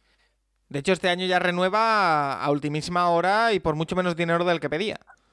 A lo mejor tendría que callarse un poco más y jugar y entrenar, un, eh, callarse un poquito más, correcto, y entrenar y jugar también. Pero bueno, no sé, como, como es muy listo y sabe cuál es el problema del equipo y lleva seis semanas diciendo cuál es el problema del equipo, también te digo que para mí esto es lo que provoca el despido de Stefanski. ¿Tú crees Y también esto lo voy a que... decir es bestia. Yo a Stefanski, yo soy Stefanski y Clowney está fuera de mi equipo desde la semana 3 que se pone a lloriquear en medios. Sí. Le sí. traspaso a donde sea por el precio que me den. Ya, pero fuera el- de o, mi o- equipo o por tocar cortado, las cortado. El tema, el tema es, No, más que, más que eso, el tema es eh, Garrett y Delpit, que son los que han salido esta semana a decir eso, que no son sospechosos habituales. Por lo tanto, a mí me parece que hay algo grave pasando en ese No, vestuario. sí, sí, sí, que ya el equipo que- está hundido. Es decir, una vez se ha roto el vestuario ya es desastre absoluto, pero vamos. Y el golpe de efecto es echar a- al coordinador. Para mí, Nacho, no sé tú cómo lo ves.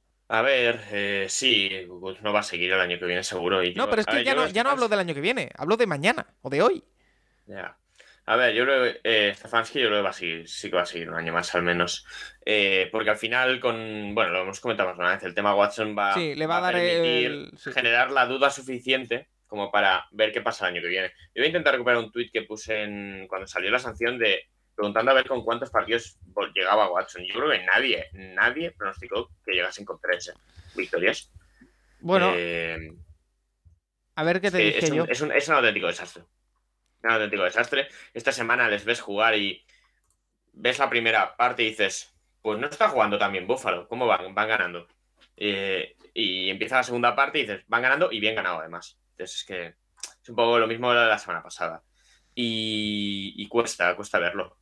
Es un equipo malo, malo y que luego, y que ves que no, no van a poder seguirle el ritmo al rival. O sea, Buffalo, sin hacer un buen partido, Buffalo gana tranquilo esta semana. Sí, sí, es que la primera parte de Búfalo es muy mala y se va Muy ganando mala. al descanso. Se va ganando el descanso. es el Es que. Y- es- Y que y hay, luego, hay una eh, jugada, por ejemplo, en la que eh, es un tercera y uno.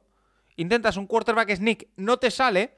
Dices cuarta y uno. Venga, vamos a jugárnosla. Se la juegan con la misma jugada y tampoco les sale. Es que es ridículo. Y ridículo. luego eh, está el tema, el tema Mari Cooper que preguntaban. A ver, tú no traspasas por un jugador, traspasas por un jugador y un contrato. Y el contrato a Mari Cooper, yo no tengo tan claro que Cleveland le vaya a pagar 23 millones el año que viene. A mí me parece, tal y como está ahora mismo el precio de kilo de quarterback, me parece que está bien pagado y yo lo pagaría el año que de, viene rece- también. de receptor. De receptor, 23 perdón. millones. O sea, a Mari Cooper cuenta este año 23 millones y 23 millones también el siguiente. Es una auténtica locura. Eh, O sea, voy a mirar si hay, voy a mirar si es el receptor con más cap hit el año que viene, pero eh, supongo que lo estructurará y se quedará un año más. Pero, pero los Cowboys se lo sacan de encima porque obviamente por un lado tienen a, CD a la pareja CD Lamb eh, y, por otro lado ese contrato es, es completamente inasumible para un para, para lo que estaba dando a Mari Cooper. Está jugando bien, pero eh, a ver, 2023 eh, voy a mirar, pero pero el tema Cleveland es que, bueno, la temporada es horrible. Mira, está. Ahora mismo está el séptimo en, en, en. Veremos a ver cómo, cómo acaba el año que viene. Pero. pff, o sea. No, dinero, dinero tiene por ahí, eso no, no es un problema ahora mismo, pero vamos, que eh, en algún momento se acabará el dinero. Así que. Sí que había alguna apuesta, ¿eh? estoy mirando el tweet que puse, sí que hay alguna, sí que había alguna respuesta de tres horas. Yo, yo te respondí. Sí, sí.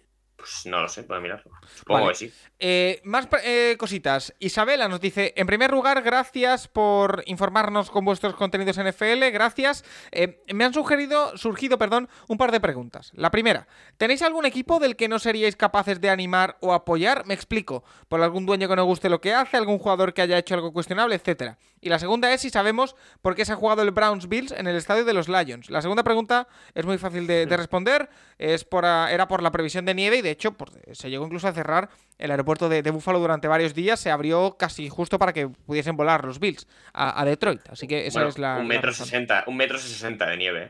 Casi, casi más que de lo que mido yo. Eh, Que a mí me hizo, que me hizo gracia que. No, el partido se mueve a Detroit. Y el siguiente comentario es: ¿y cómo llegan los Bills a Detroit? Claro, esa es una muy buena pregunta. Eh, pero lo dicho, eh, Tomás, ¿y algún equipo al que no podrías apoyar? Cualquiera que entrene Son Payton, posiblemente esté ahí. ¿Por qué? Cualquiera que entrene Greg Williams. Eso es más entendible.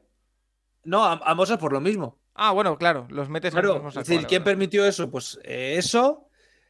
Uy, así jugadores. A Watson me da mucho asco. Entonces tampoco creo que apoyaría a un equipo que tuviera a Watson. Y yo creo que ahí, ahí está. Es que en, en propietarios tengo una teoría.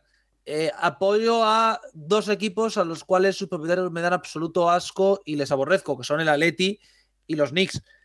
Entonces un tercero tampoco me afectaría tanto. Yo es que eh, no podría apoyar a un equipo que tradicionalmente gane. Quiero decir, no podría seguir a los Packers, no podría seguir a los Patriots, no podría seguir a los Chiefs. No, Eh, Paco, lo de los Patriots, eh, perdonadme el, el esto actual. Ya, hombre, a, a ver, actuales desde, desde que tengo uso de razón. Quiero decir, 20 años. O sea, lo podemos Claro, considerar ahí.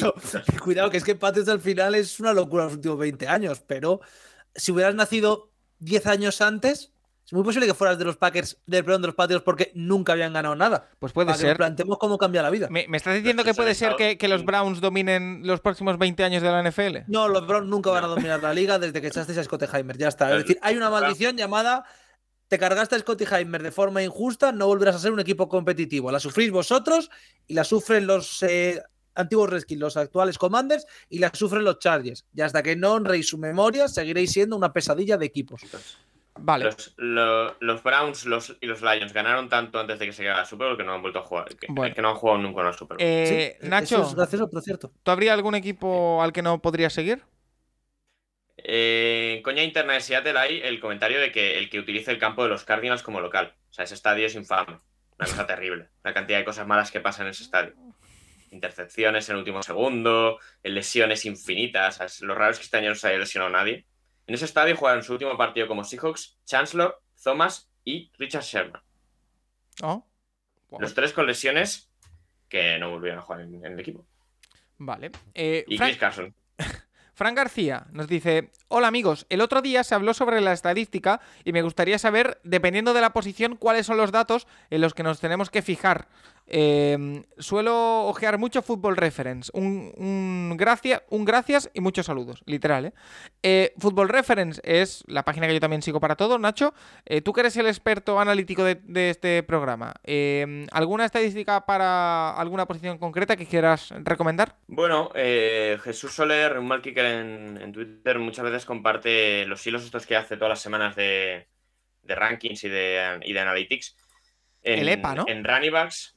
Bueno, sí, en, en running backs sobre todo siempre una métrica que se creó hace dos o tres años y que está, bueno, verdad que está un poco en pruebas, pero parece bastante fiable. es, eh, las yardas, las yardas, eh, las yardas por encima de lo esperado que consigue cada running back. Es decir, digamos que en cada jugada, por la situación de la línea, de los espacios que se abren, un running back normal y por la velocidad que lleva el jugador, un running back normal debería conseguir un número de yardas y ahí, obviamente, ahí se mide cuánto, cuánto, cuántas de las yardas son realmente del sistema y de la línea y de, la jugada y cuántas son del jugador que sea bueno de verdad.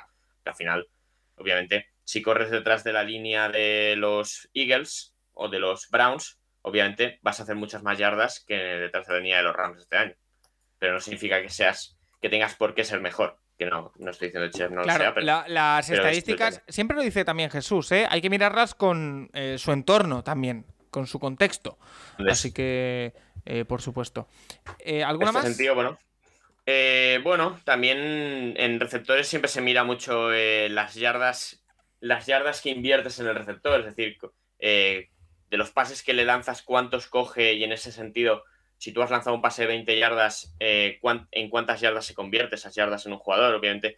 eh, para jugadores que reciban a menos distancia, pues van a tener en ese, en ese sentido más yardas, porque son pases más fáciles de atrapar, son, pases en los que la distancia corta del receptor es más pequeña y es más fácil que tiene un mayor porcentaje de completos, digamos. Y en ese sentido, bueno, con el quarterback siempre se habla del QBR, de ESPN, pero es verdad que es una estadística que sobrevalora un poco las yardas que consigue el quarterback corriendo.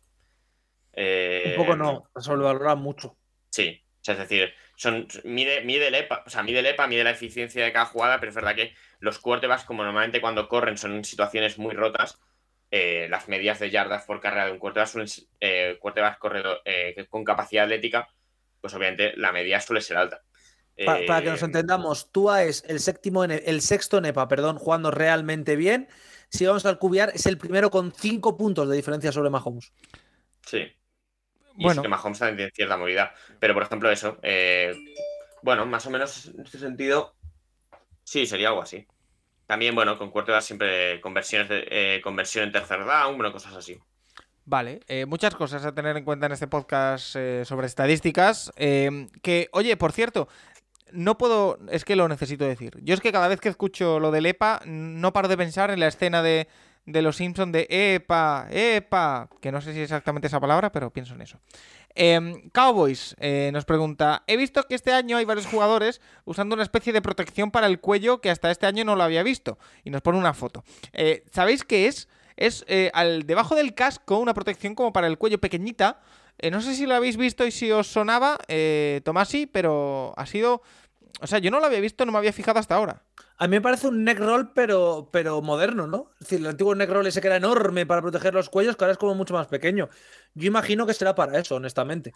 Sí, eh, no sé No si... creo que haya mucho más detrás. Eh, Nacho, ¿tú tienes alguna cosa más que aportar? No. Vale. Magnífico. No. Eh, más allá de, de esto, FanFH34 Mariner, nuestro amigo David Sevillano, para cerrar el turno de preguntas, que nos dice: ¿Cuánta gente creyó en el récord de Seahawks a estas alturas de la temporada?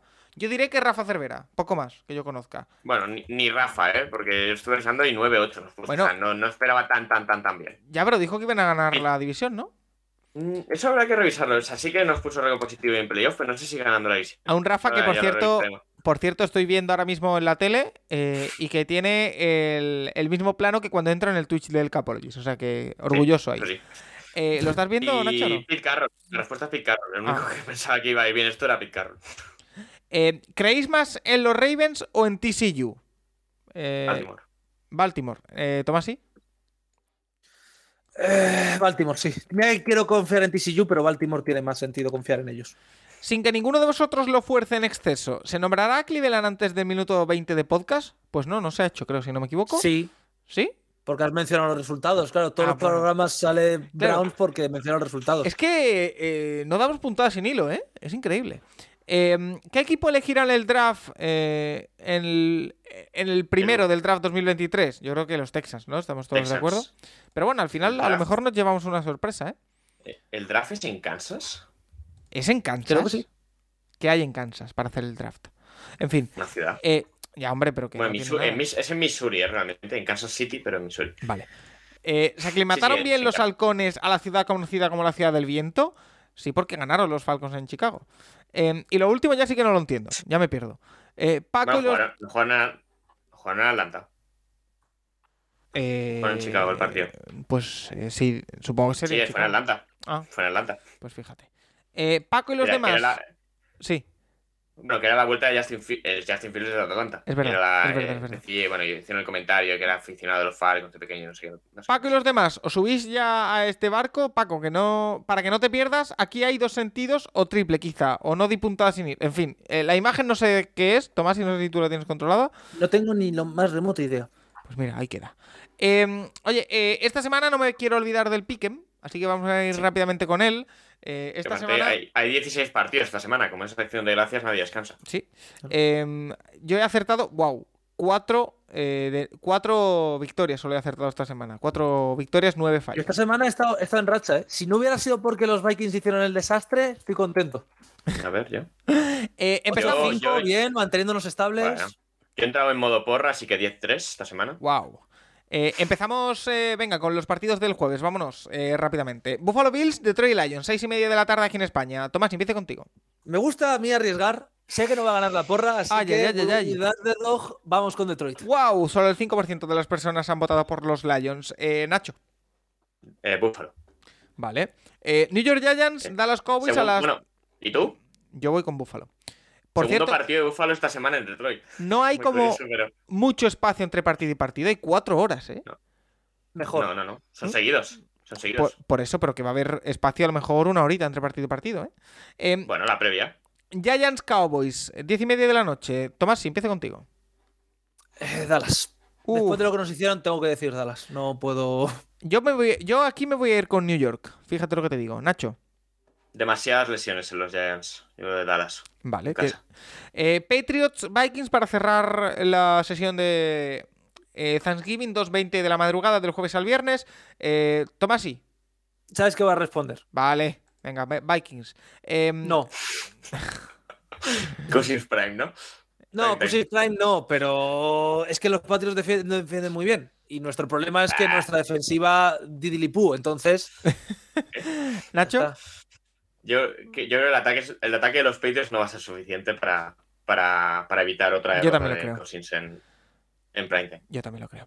Eh, domingo, domingo 7 de la tarde, ya nos vamos a la jornada habitual. Tampa Bay Buccaneers, Cleveland Browns. Ay, no me acordaba que ahora venían los Buccaneers. Eh, Tomasi. Eh, los Buccaneers. Eh, Nacho. Claro, los Buccaneers. Eh, último partido de Brissett, pobre, pero Buccaneers. ¿Te puedes creer que tenía en la mente, fíjate lo despistado que estoy con los Browns, eh, que ya venía Houston? No, que, no, no. ya Es jugaba claro, esta es- semana. Son 11 partidos, pero son 12 semanas. Es verdad, es verdad. Claro. Eh, eh, pues eso, yo me quedo con Tampa, sin duda. Eh, Cincinnati Bengals, Tennessee Titans. Buen partido para las 7 de, de la tarde. Eh, Tomás, empieza contigo. Yo creo que va a ganar Tennessee. Confío Eh, mucho en Bravel. Bravel. Nacho. Muchas dudas, ¿eh? Me parece un partido Muy bueno, ¿eh? top. top, de los mejores de, de esta jornada. Eh, es que, bueno, yo creo que el ataque de los Bengals es demasiado para Tennessee. Sí, yo también que creo Vengas. que Cincinnati, que ti- Tennessee no puede seguir ese ritmo. Eh, Houston Texans, Miami Dolphins. Por cierto, 2% de eh, gente que va muy mal en la porra y que quiere remontar ha apostado por Houston. Eh, Tomasi, Me gusta ir con el underdog, yo confío. Nah, gana Miami fácil. No, aquí no hay, aquí no hay opción, lo siento. Nacho. Yo, la semana que Houston gane, yo lo voy a fallar seguro. O sea, voy a aportar todas las semanas sin, a que no gane. no Eso, gane. eso es como el que eh, siempre aparca en zona verde sin poner el ticket porque cuando le ponen una multa le sale más barato que todo lo que ahorra, ¿verdad? Es un poco eso. Eh, no- En Barcelona, no, Eso- pa- eh, en Barcelona no pasa porque la Colau te, te revisa todos los días. Eh, En, en Madrid no lo recomiendo tampoco, ¿eh? es decir, si vais a probar con eso, yo no lo recomiendo. yo conozco porque- gente que lo hace y por- como la multa son 20 euros, pues le sale bastante bien. Eh, Chicago Bears, eh, New York Jets. 20 al Eh, día. Tomasi. Eh, Aquí, venga, yo va. diría Jets, ¿eh? Yo diría Jets. ¿Ah? Tomás, eh, Nacho. Eh, a ver si juega Fields, pero Fields este año ha ganado. Ah, claro, que no juega Fields. A ver, a ver. No, si sí, lo más seguro es que juegue, ¿eh? Es decir, Pero este, este año los Bears han ganado a los 49ers de Lance, a los Texans de Mills y a los Patriots de Mac Jones. Y también van a ganar a los Jets de Frank Wilson. Pero de- acabando con el draft de 2021 en serie. O sea, Chicago. Eh, Yo Chicago. si juega Justin Fields. Venga, me voy con, con Chicago, ¿por qué no? Eh, Atlanta Falcons, Washington Commanders. Buen partido, ¿eh? A las 7 de la tarde. Eh, ¿Con quién vas, Tomasi? Marcus Mariota. Vale. Eh, Nacho. Washington. Yo me voy con Washington también. 7-5 sería, bueno, muy buen récord para, para el equipo capitalino. Uy, un partido que yo creo que no voy a ver. Denver Broncos, Carolina Panthers. Eh, aunque bueno, sigue Baker Mayfield como titular, ¿no? A lo mejor le echo un ojo. Eh, esa es tu opinión. Bueno, vamos a ver eso, ¿eh? Tomás, Esa es tu opinión. Tomás, sí. Que sigue Mayfield como titular es tu opinión. Yo creo que va a jugar Darnold y que van a ganar los Panthers. Nacho. Yo sí que voy a tener que ver esto para, para por favor, gana Carolina gana. Que todo esto hay que explicarlo para el que no lo pille. Es que el pick del draft de este año de los Broncos lo tiene Seattle en primera ronda. Ya es, ya es el 5 ahora mismo. Sí. Eh, yo creo que la Baker Mayfield Experience. Así que victoria de Carolina. Eh, Baltimore Ravens, Jacksonville Jaguars. Eh, Tomasi. Baltimore. No hacer ni la broma, Baltimore. Nacho. Baltimore. Yo también creo que Baltimore. Eh, 10 y 5 de la noche, siguiente turno, Chargers, Cardinals. Empieza contigo, Tomasi. No me gustan los dos entrenadores, pero me va a fiar el talento que tiene Chargers. Yo también creo que Chargers, que además está recuperando cositas en ataque y a mí me ha dejado buenas sensaciones. Nacho. Eh, no se les puede escapar este. Sí. A los Chargers. Correcto. Las Vegas Raiders, Seattle Seahawks. Eh, Tomasi. 10 y 5 de la noche también. Seattle. Yo Horario- creo que Seattle va a seguir demostrando y que se va a poner 7-4 y que ahí van a tener ya ese momentum para. No para playoff seguro, pero sí para acercarse mucho al objetivo. Horario puente. Eh, Nacho. Sí, Seattle tiene que sacar. ti- Tiene que intentar sacar pleno estas tres semanas porque luego las últimas cuatro son bastante complicadas. Yo voy también con Gino Smith. Eh, 10 y 25 de la noche. Un partido que pintaba muy bien y que ahora, pues la verdad, pintaba ta- bastante mal. Los Ángeles Rams, Kansas City Chiefs. Tomasi. Chiefs y fuerte. Es decir, yo no sé siquiera si va a jugar Stafford. Yo creo Con que no va esto ya te digo Yo creo que no va a jugar. Yo creo que no. Y- Eh, y, el, y, y el chico que salió esta semana, Perkins, lo recordamos de college y qué desastre que era en college el pobre.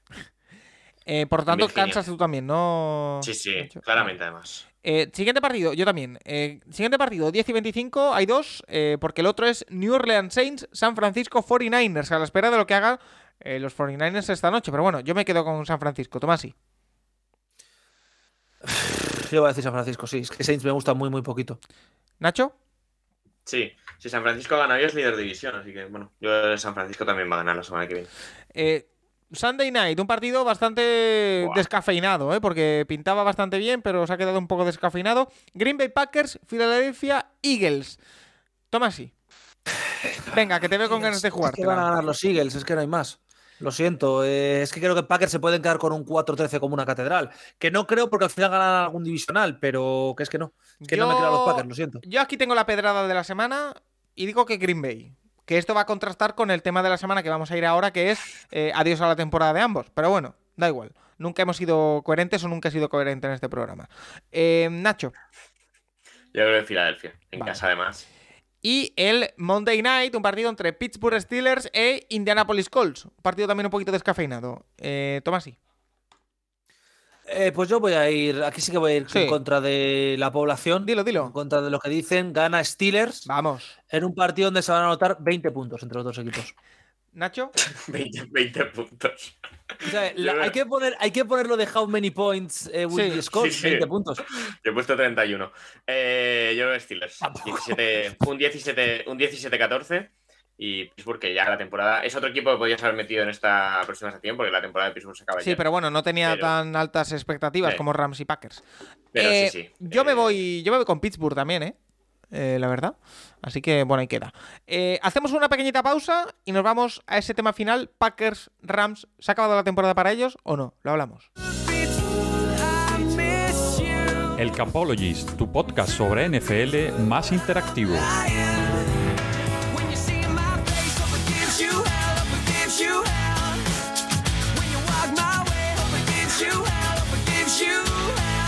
Packers están 4-7, los Rams 3-7, los Rams sin Cooper Cup, con Matthew Stafford con problemas con las conmociones, eh, los Packers que bueno, en realidad no tienen ninguna grandísima baja de sus grandes estrellas, pero eh, les falta plantilla, les falta plantilla, no, no, no hay otra cosa que decir. Eh, para empezar, pregunta directa, cortita y al pie. Tomasi, ¿se ha acabado la temporada de estos dos equipos o no? ¿Nacho? Sí. Vale, ahora acabó. vamos a, ahora Se vamos a el programa. analizarlo. Buenas noches, ya está. eh. No, pero eh, me interesa saber, porque eh, son distintas las razones. Porque yo creo que eh, lo de Rams sí es más explicable, en el sentido de, como decimos, ¿eh? Eh, la línea ofensiva no funciona, eh, eh, ahora Stafford está afuera, Cooper Cup también, por lo tanto, sí podemos decir, oye, la temporada se acabó. es que es un hospital robado, Bueno, ya está. Es que ahora mismo sí. tienen todas las posiciones perdidas. Sí, pero los Rams van a cometer esta- el error esta offseason en pensar que el, error- el problema son solamente las lesiones en la línea. Que obviamente que si, si durante 12 partidos alineas a 12 jugadores diferentes en la línea ofensiva, es un problema grave. Pero no es el único problema. ¿eh? ¿Qué más O ves? la, la- la- la baja de Von Miller ha sido muy importante en esa línea defensiva y, y luego en ataque, eh, más allá de Cooper Cup, es la nada. Es absolutamente la nada. Eh, Scourone, cacha una cosa, pero faltan, faltan jugadores allí. Mira que han invertido segundas rondas en receptores en los últimos años, pero ninguno les acabó de salir. Allen Robinson, bueno, ni está ni se lo espera. Los running backs, más de lo mismo. Eh, la realidad de los Rams es que el, ataque, lesiones aparte, es muy justito, muy, muy justito en cuanto a talento este año. Es, es- es lo que le decía yo a, a Tomás y fuera de micro, Nacho. También te digo, yo te firmaba 100% ganar una Super Bowl y tener un año, dos, tres, cuatro, cinco de depresión, ¿eh? Como tienen este año los Rams, ¿eh? O sea, Sí, pero, pero no pinta. Bueno, no eh, pinta eh, que a es, es un una año. Apuesta si fuerte, es- es una apuesta fuerte que hicieron los Rams y que han hecho eh, dejando atrás mucho capital de draft. eh, pero yo creo que ha valido la pena y vale la pena. Dicho esto, Honestamente, si gan- ganas el anillo, lo que pagues a posteriori está bien pagado. Claro, sean sí, los años pero- que sean de sufrimiento. Pero es sorprendente ver un equipo con Aaron Donald, Aaron Donald y Jalen Ramsey jugar tan mal. Claro, Tan pero mal, eso di- sí. dicho esto, dicho esto, el futuro de los Rams, una vez asumimos que esta temporada está acabada, ¿vale? Y que no tienen pick de primera ronda porque se va a Detroit. Eh, no me extrañaría nada que nos viésemos la temporada que viene con unos Rams en los que Aaron Donald se retire, ya me ha un par de veces, No, que Matthew No, no. Stafford se retire, que no me Eso extrañaría, sí puede ser. y que eh, Sean McVay se vaya a comentar a la tele, porque le pagan el doble. Eh, no Lo de McVay lo dudo, ¿eh? ¿No lo veis no posible? lo de. Stafford yo creo que sí, por tema lesiones y tema doble conmoción seguida. Es que una doble conmoción El codo, seguida- el codo. Pero Pero- yo creo que no se va a retirar Donald y yo creo que Ramsey tampoco. Es decir, eh, está- perdón, ni No, McVay. no, pero lo- McVay que- no creo que se marche a la tele. Es una cosa que dijo él de cuando se marchen mis chicos me marcharé. Yo creo que va a ser un entrenador de muchos más años, eh, honestamente. Ojalá, porque para mí es de los mejores entrenadores de la NFL y yo creo que va a crear una época y una escuela. Pero, ¿qué podría pasar, Nacho? Yo O sea- es que no lo veo. Yo, sinceramente, eh, el tema Stafford, Stafford renovó este año, le quedan cuatro años de contrato. Tiene buena parte de ese dinero muy garantizado. Tendría que devolver muchísimo dinero por retirarse. Eh, No va a tener problemas económicos Stafford tampoco. No, si ya, pero, retira, decir, pero, pero Tomás, sí, si yo te digo que te retiras mañana y tienes que devolver 50 millones, ¿te retiras? Si yo te digo que me doy dos Ostras. golpetazos seguidos en la cabeza y de repente Y que tengo el codo- a y que- sufrir tal, y que tengo el codo con dolor cosas, ¿eh? crónico. No, pero es que lo del codo, no. me da- es decir, es que lo del codo, honestamente, ¿eh? y sé que es un dolor grave y tal, yo creo que lo del, cono- Sí. lo del codo es Sí. menos relevante, pero con Sí. todo lo que ha pasado a Stafford, que es otra de esas personas tipo Zimmer que ha pasado por unos últimos años muy gordos de problemas y tal, tienes dos conmociones cerebrales, eh, tienes el ejemplo de Kurt Warner, dices, mira, yo me marcho a casa y ya el año que viene, ya que se lo pase bien otro. He Aunque ganado- tenga que devolver dinero. He ganado mi No, dinero no, no ya. me compensa. eh, me- a- a- Yo no lo tengo Stafford, claro. Stafford es un perfil que seguro que en la tele lo van a querer, o seguro que en Los Ángeles se va a montar su tema de famoseo. Y, Pero, y listo. pero que a Stafford a lo mejor es, es decir, creo que a Stafford eso le da lo mismo. Es decir, él se puede volver a Detroit con su mujer a, sus causas sociales y pasar profundamente. Él es.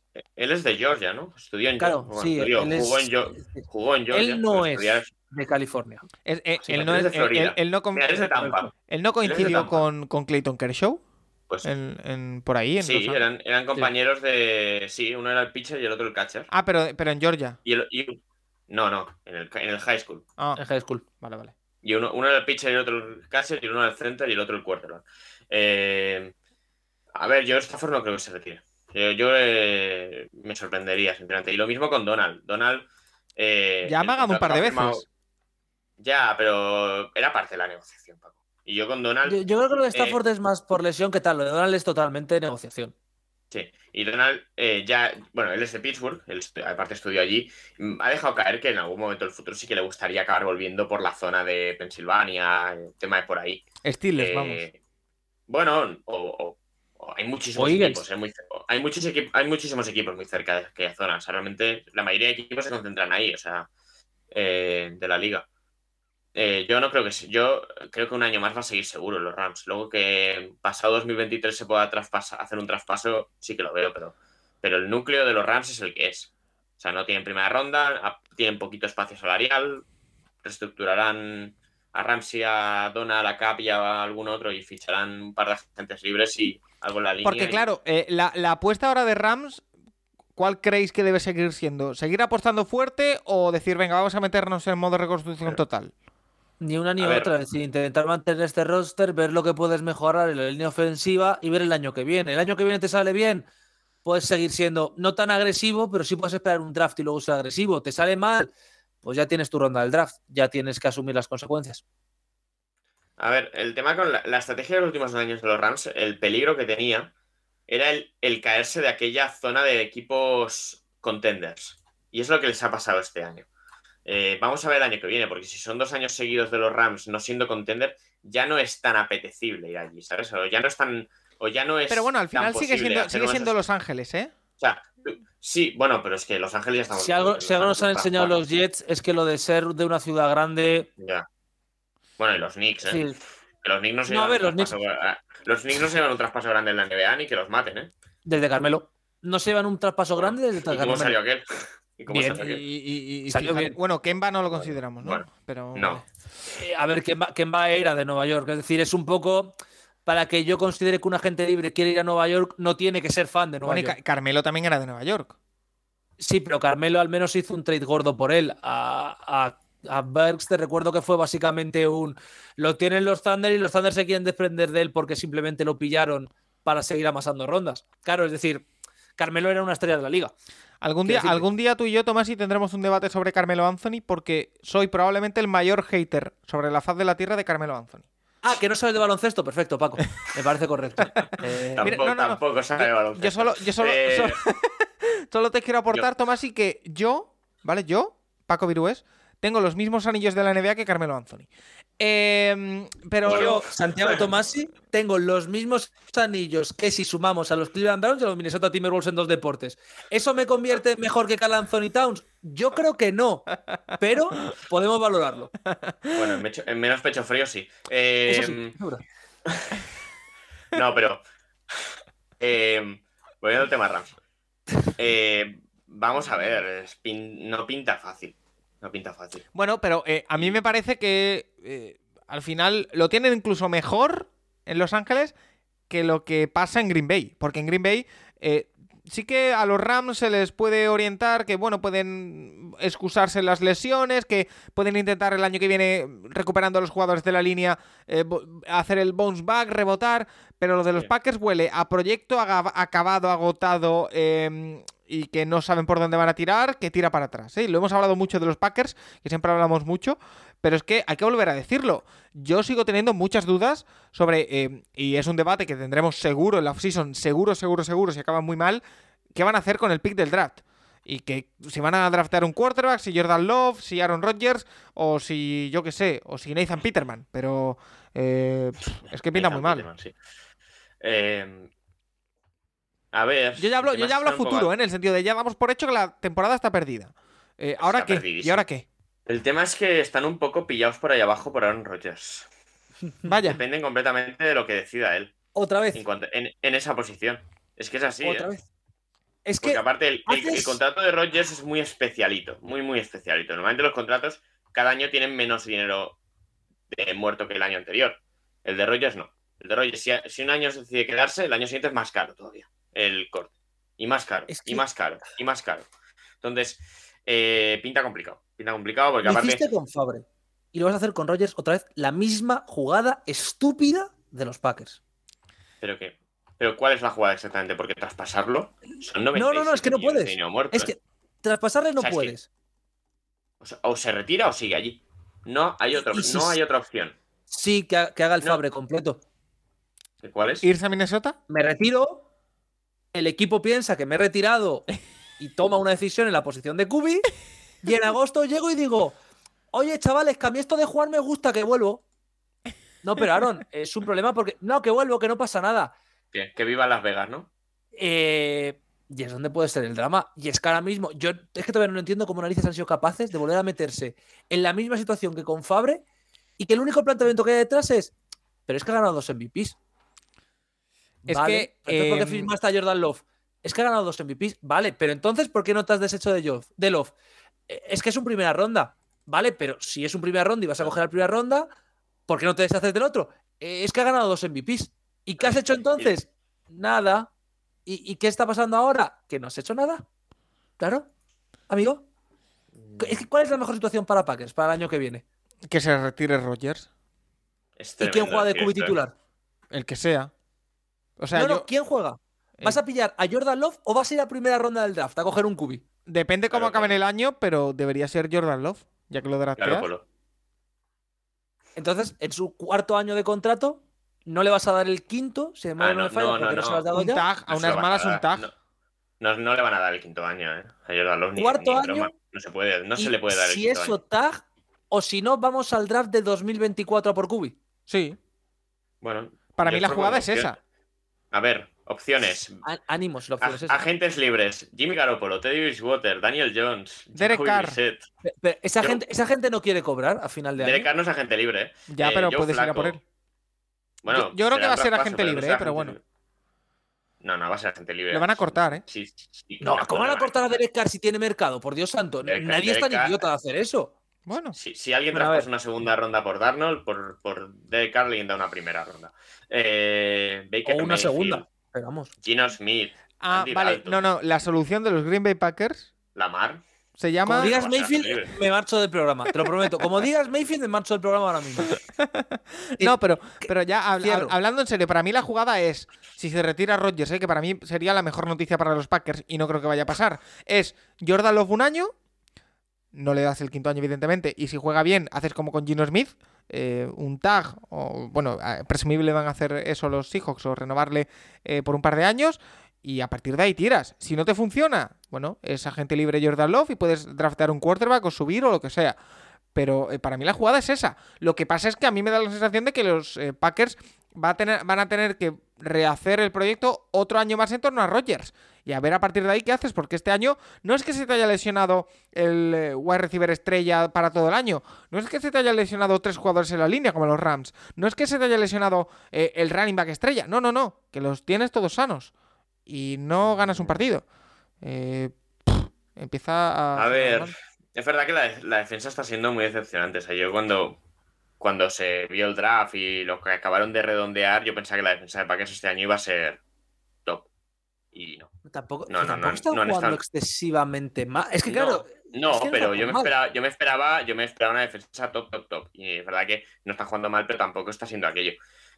Y luego en ataque, o sea, bueno, cero ganas de jugar, eh, pocas armas ofensivas. Da, en- da esa impresión, ¿verdad? pases. Da, da impresión de apatía. Bueno, esta, esta semana Hombre. es increíble, o sea, iban perdiendo de 10 en el, te- en el último cuarto y 40 segundos para sacar el snap. Y dices, bueno, No se entiende. O sea, eh, el día de Vikings, la desidia fue absoluta. El día de Jets, la desidia fue absoluta. El día de Lions, yo no sé si llamar eso desidia o cómo Pues llamarlo. El esa de desidia, esa des- desidia podemos empezar a mirar al banquillo, quizá.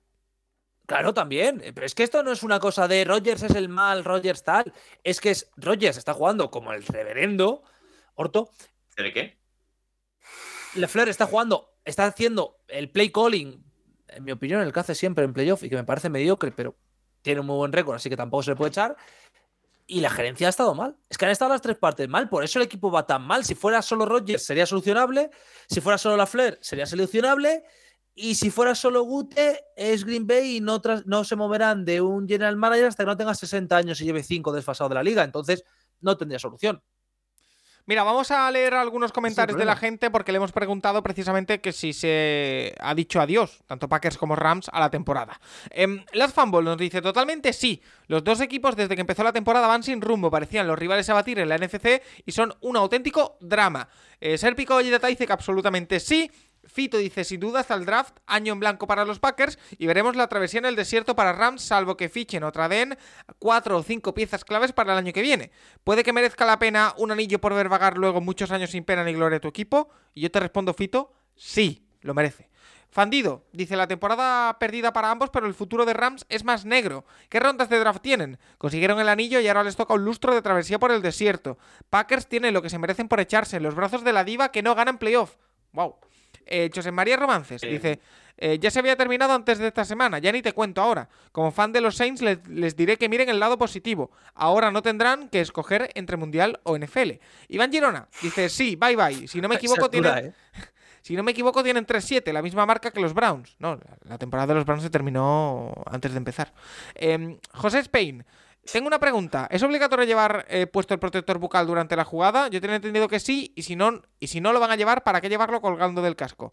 En teoría, no sé si es obligatorio, pero. Eso, eso lo comentó Rafa en un programa a principio de temporada que se supone que tienes que llevarlo, pero como nadie te va a revisar si lo tienes puesto o no, pues que bueno, un poquito a discreción. Que- Que por cierto, lo- el tema de los picks de los Rams no tienen la primera ronda ni cuarta, pero tienen, o sea, tienen segunda, tercera, quinta. Yo es que propias, creo que hay mucho dos mito con eso, ¿eh? Bueno, un año que sí que tiraban prácticamente todo el draft. Eh, este último año empezaron a coger en tercera. A ver, Eh, eh, el- los maestros de eso fueron el año que los Saints cogieron tres picks. Aqu- Aquello fue apoteósico. Cogieron Bueno, una segunda, una cuarta y de repente traspasaron como 10 rondas a Vikings por una quinta. Sí, el año de. Sí, sí, ya sé cuál es. Eh, dos. Tienen 11 elecciones los Rams No en el draft. No tienen primera, o sea, tienen un- segunda, tercera y quinta propias, dos quintas compensatorias, tres sextas más una sexta compensatoria, una séptima y una séptima compensatoria. Se Em, puede mover. Bueno, Mira, otra, otra pueden pregunta que, meter, que se se pueden nos meter en ha- primera ronda, ¿eh? Sí. En la final de Sí. primera ronda se pueden volver a meter. Otra, otra pregunta que se nos ha colado por aquí muy rápida. Eh, Hutchinson, mismas intercepciones que esos Garner y más sacks que Trevon Walker y Thibodeau juntos. ¿Encabeza el Defensive Rookie of the Year? Yo No. digo, yo digo sí. Yo digo que ni en broma. Yo solo daría. Yo digo que la, la de Garner- menos Garner y intercepciones que sos Garner me parece la, la- la utilización de estadísticas más espectacular que he hecho nunca y re- mis respetos a quien haya puesto el tweet. Pero es candidato. Gar- Garner, Sí, y Gulen están Garner y Gulen son los dos candidatos principales.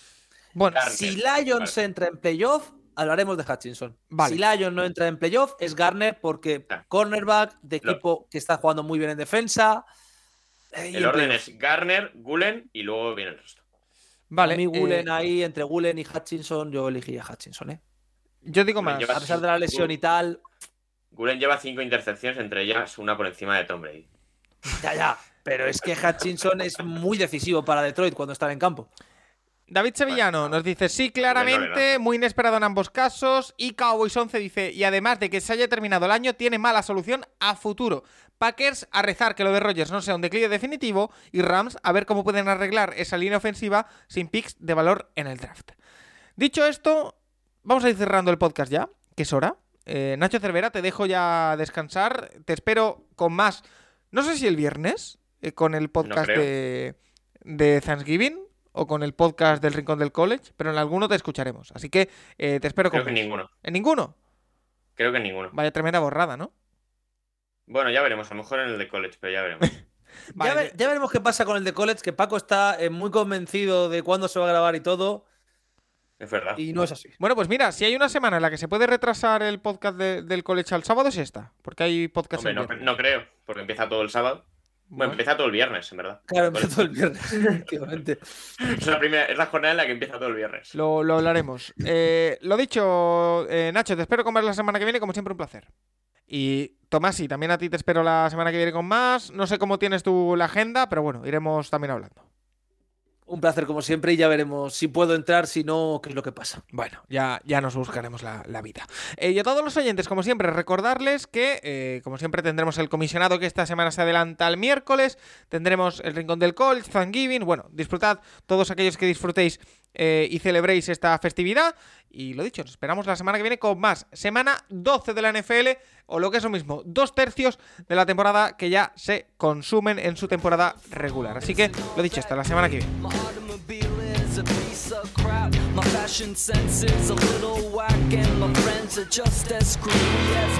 I boarding schools. Preppy girls never looked at me.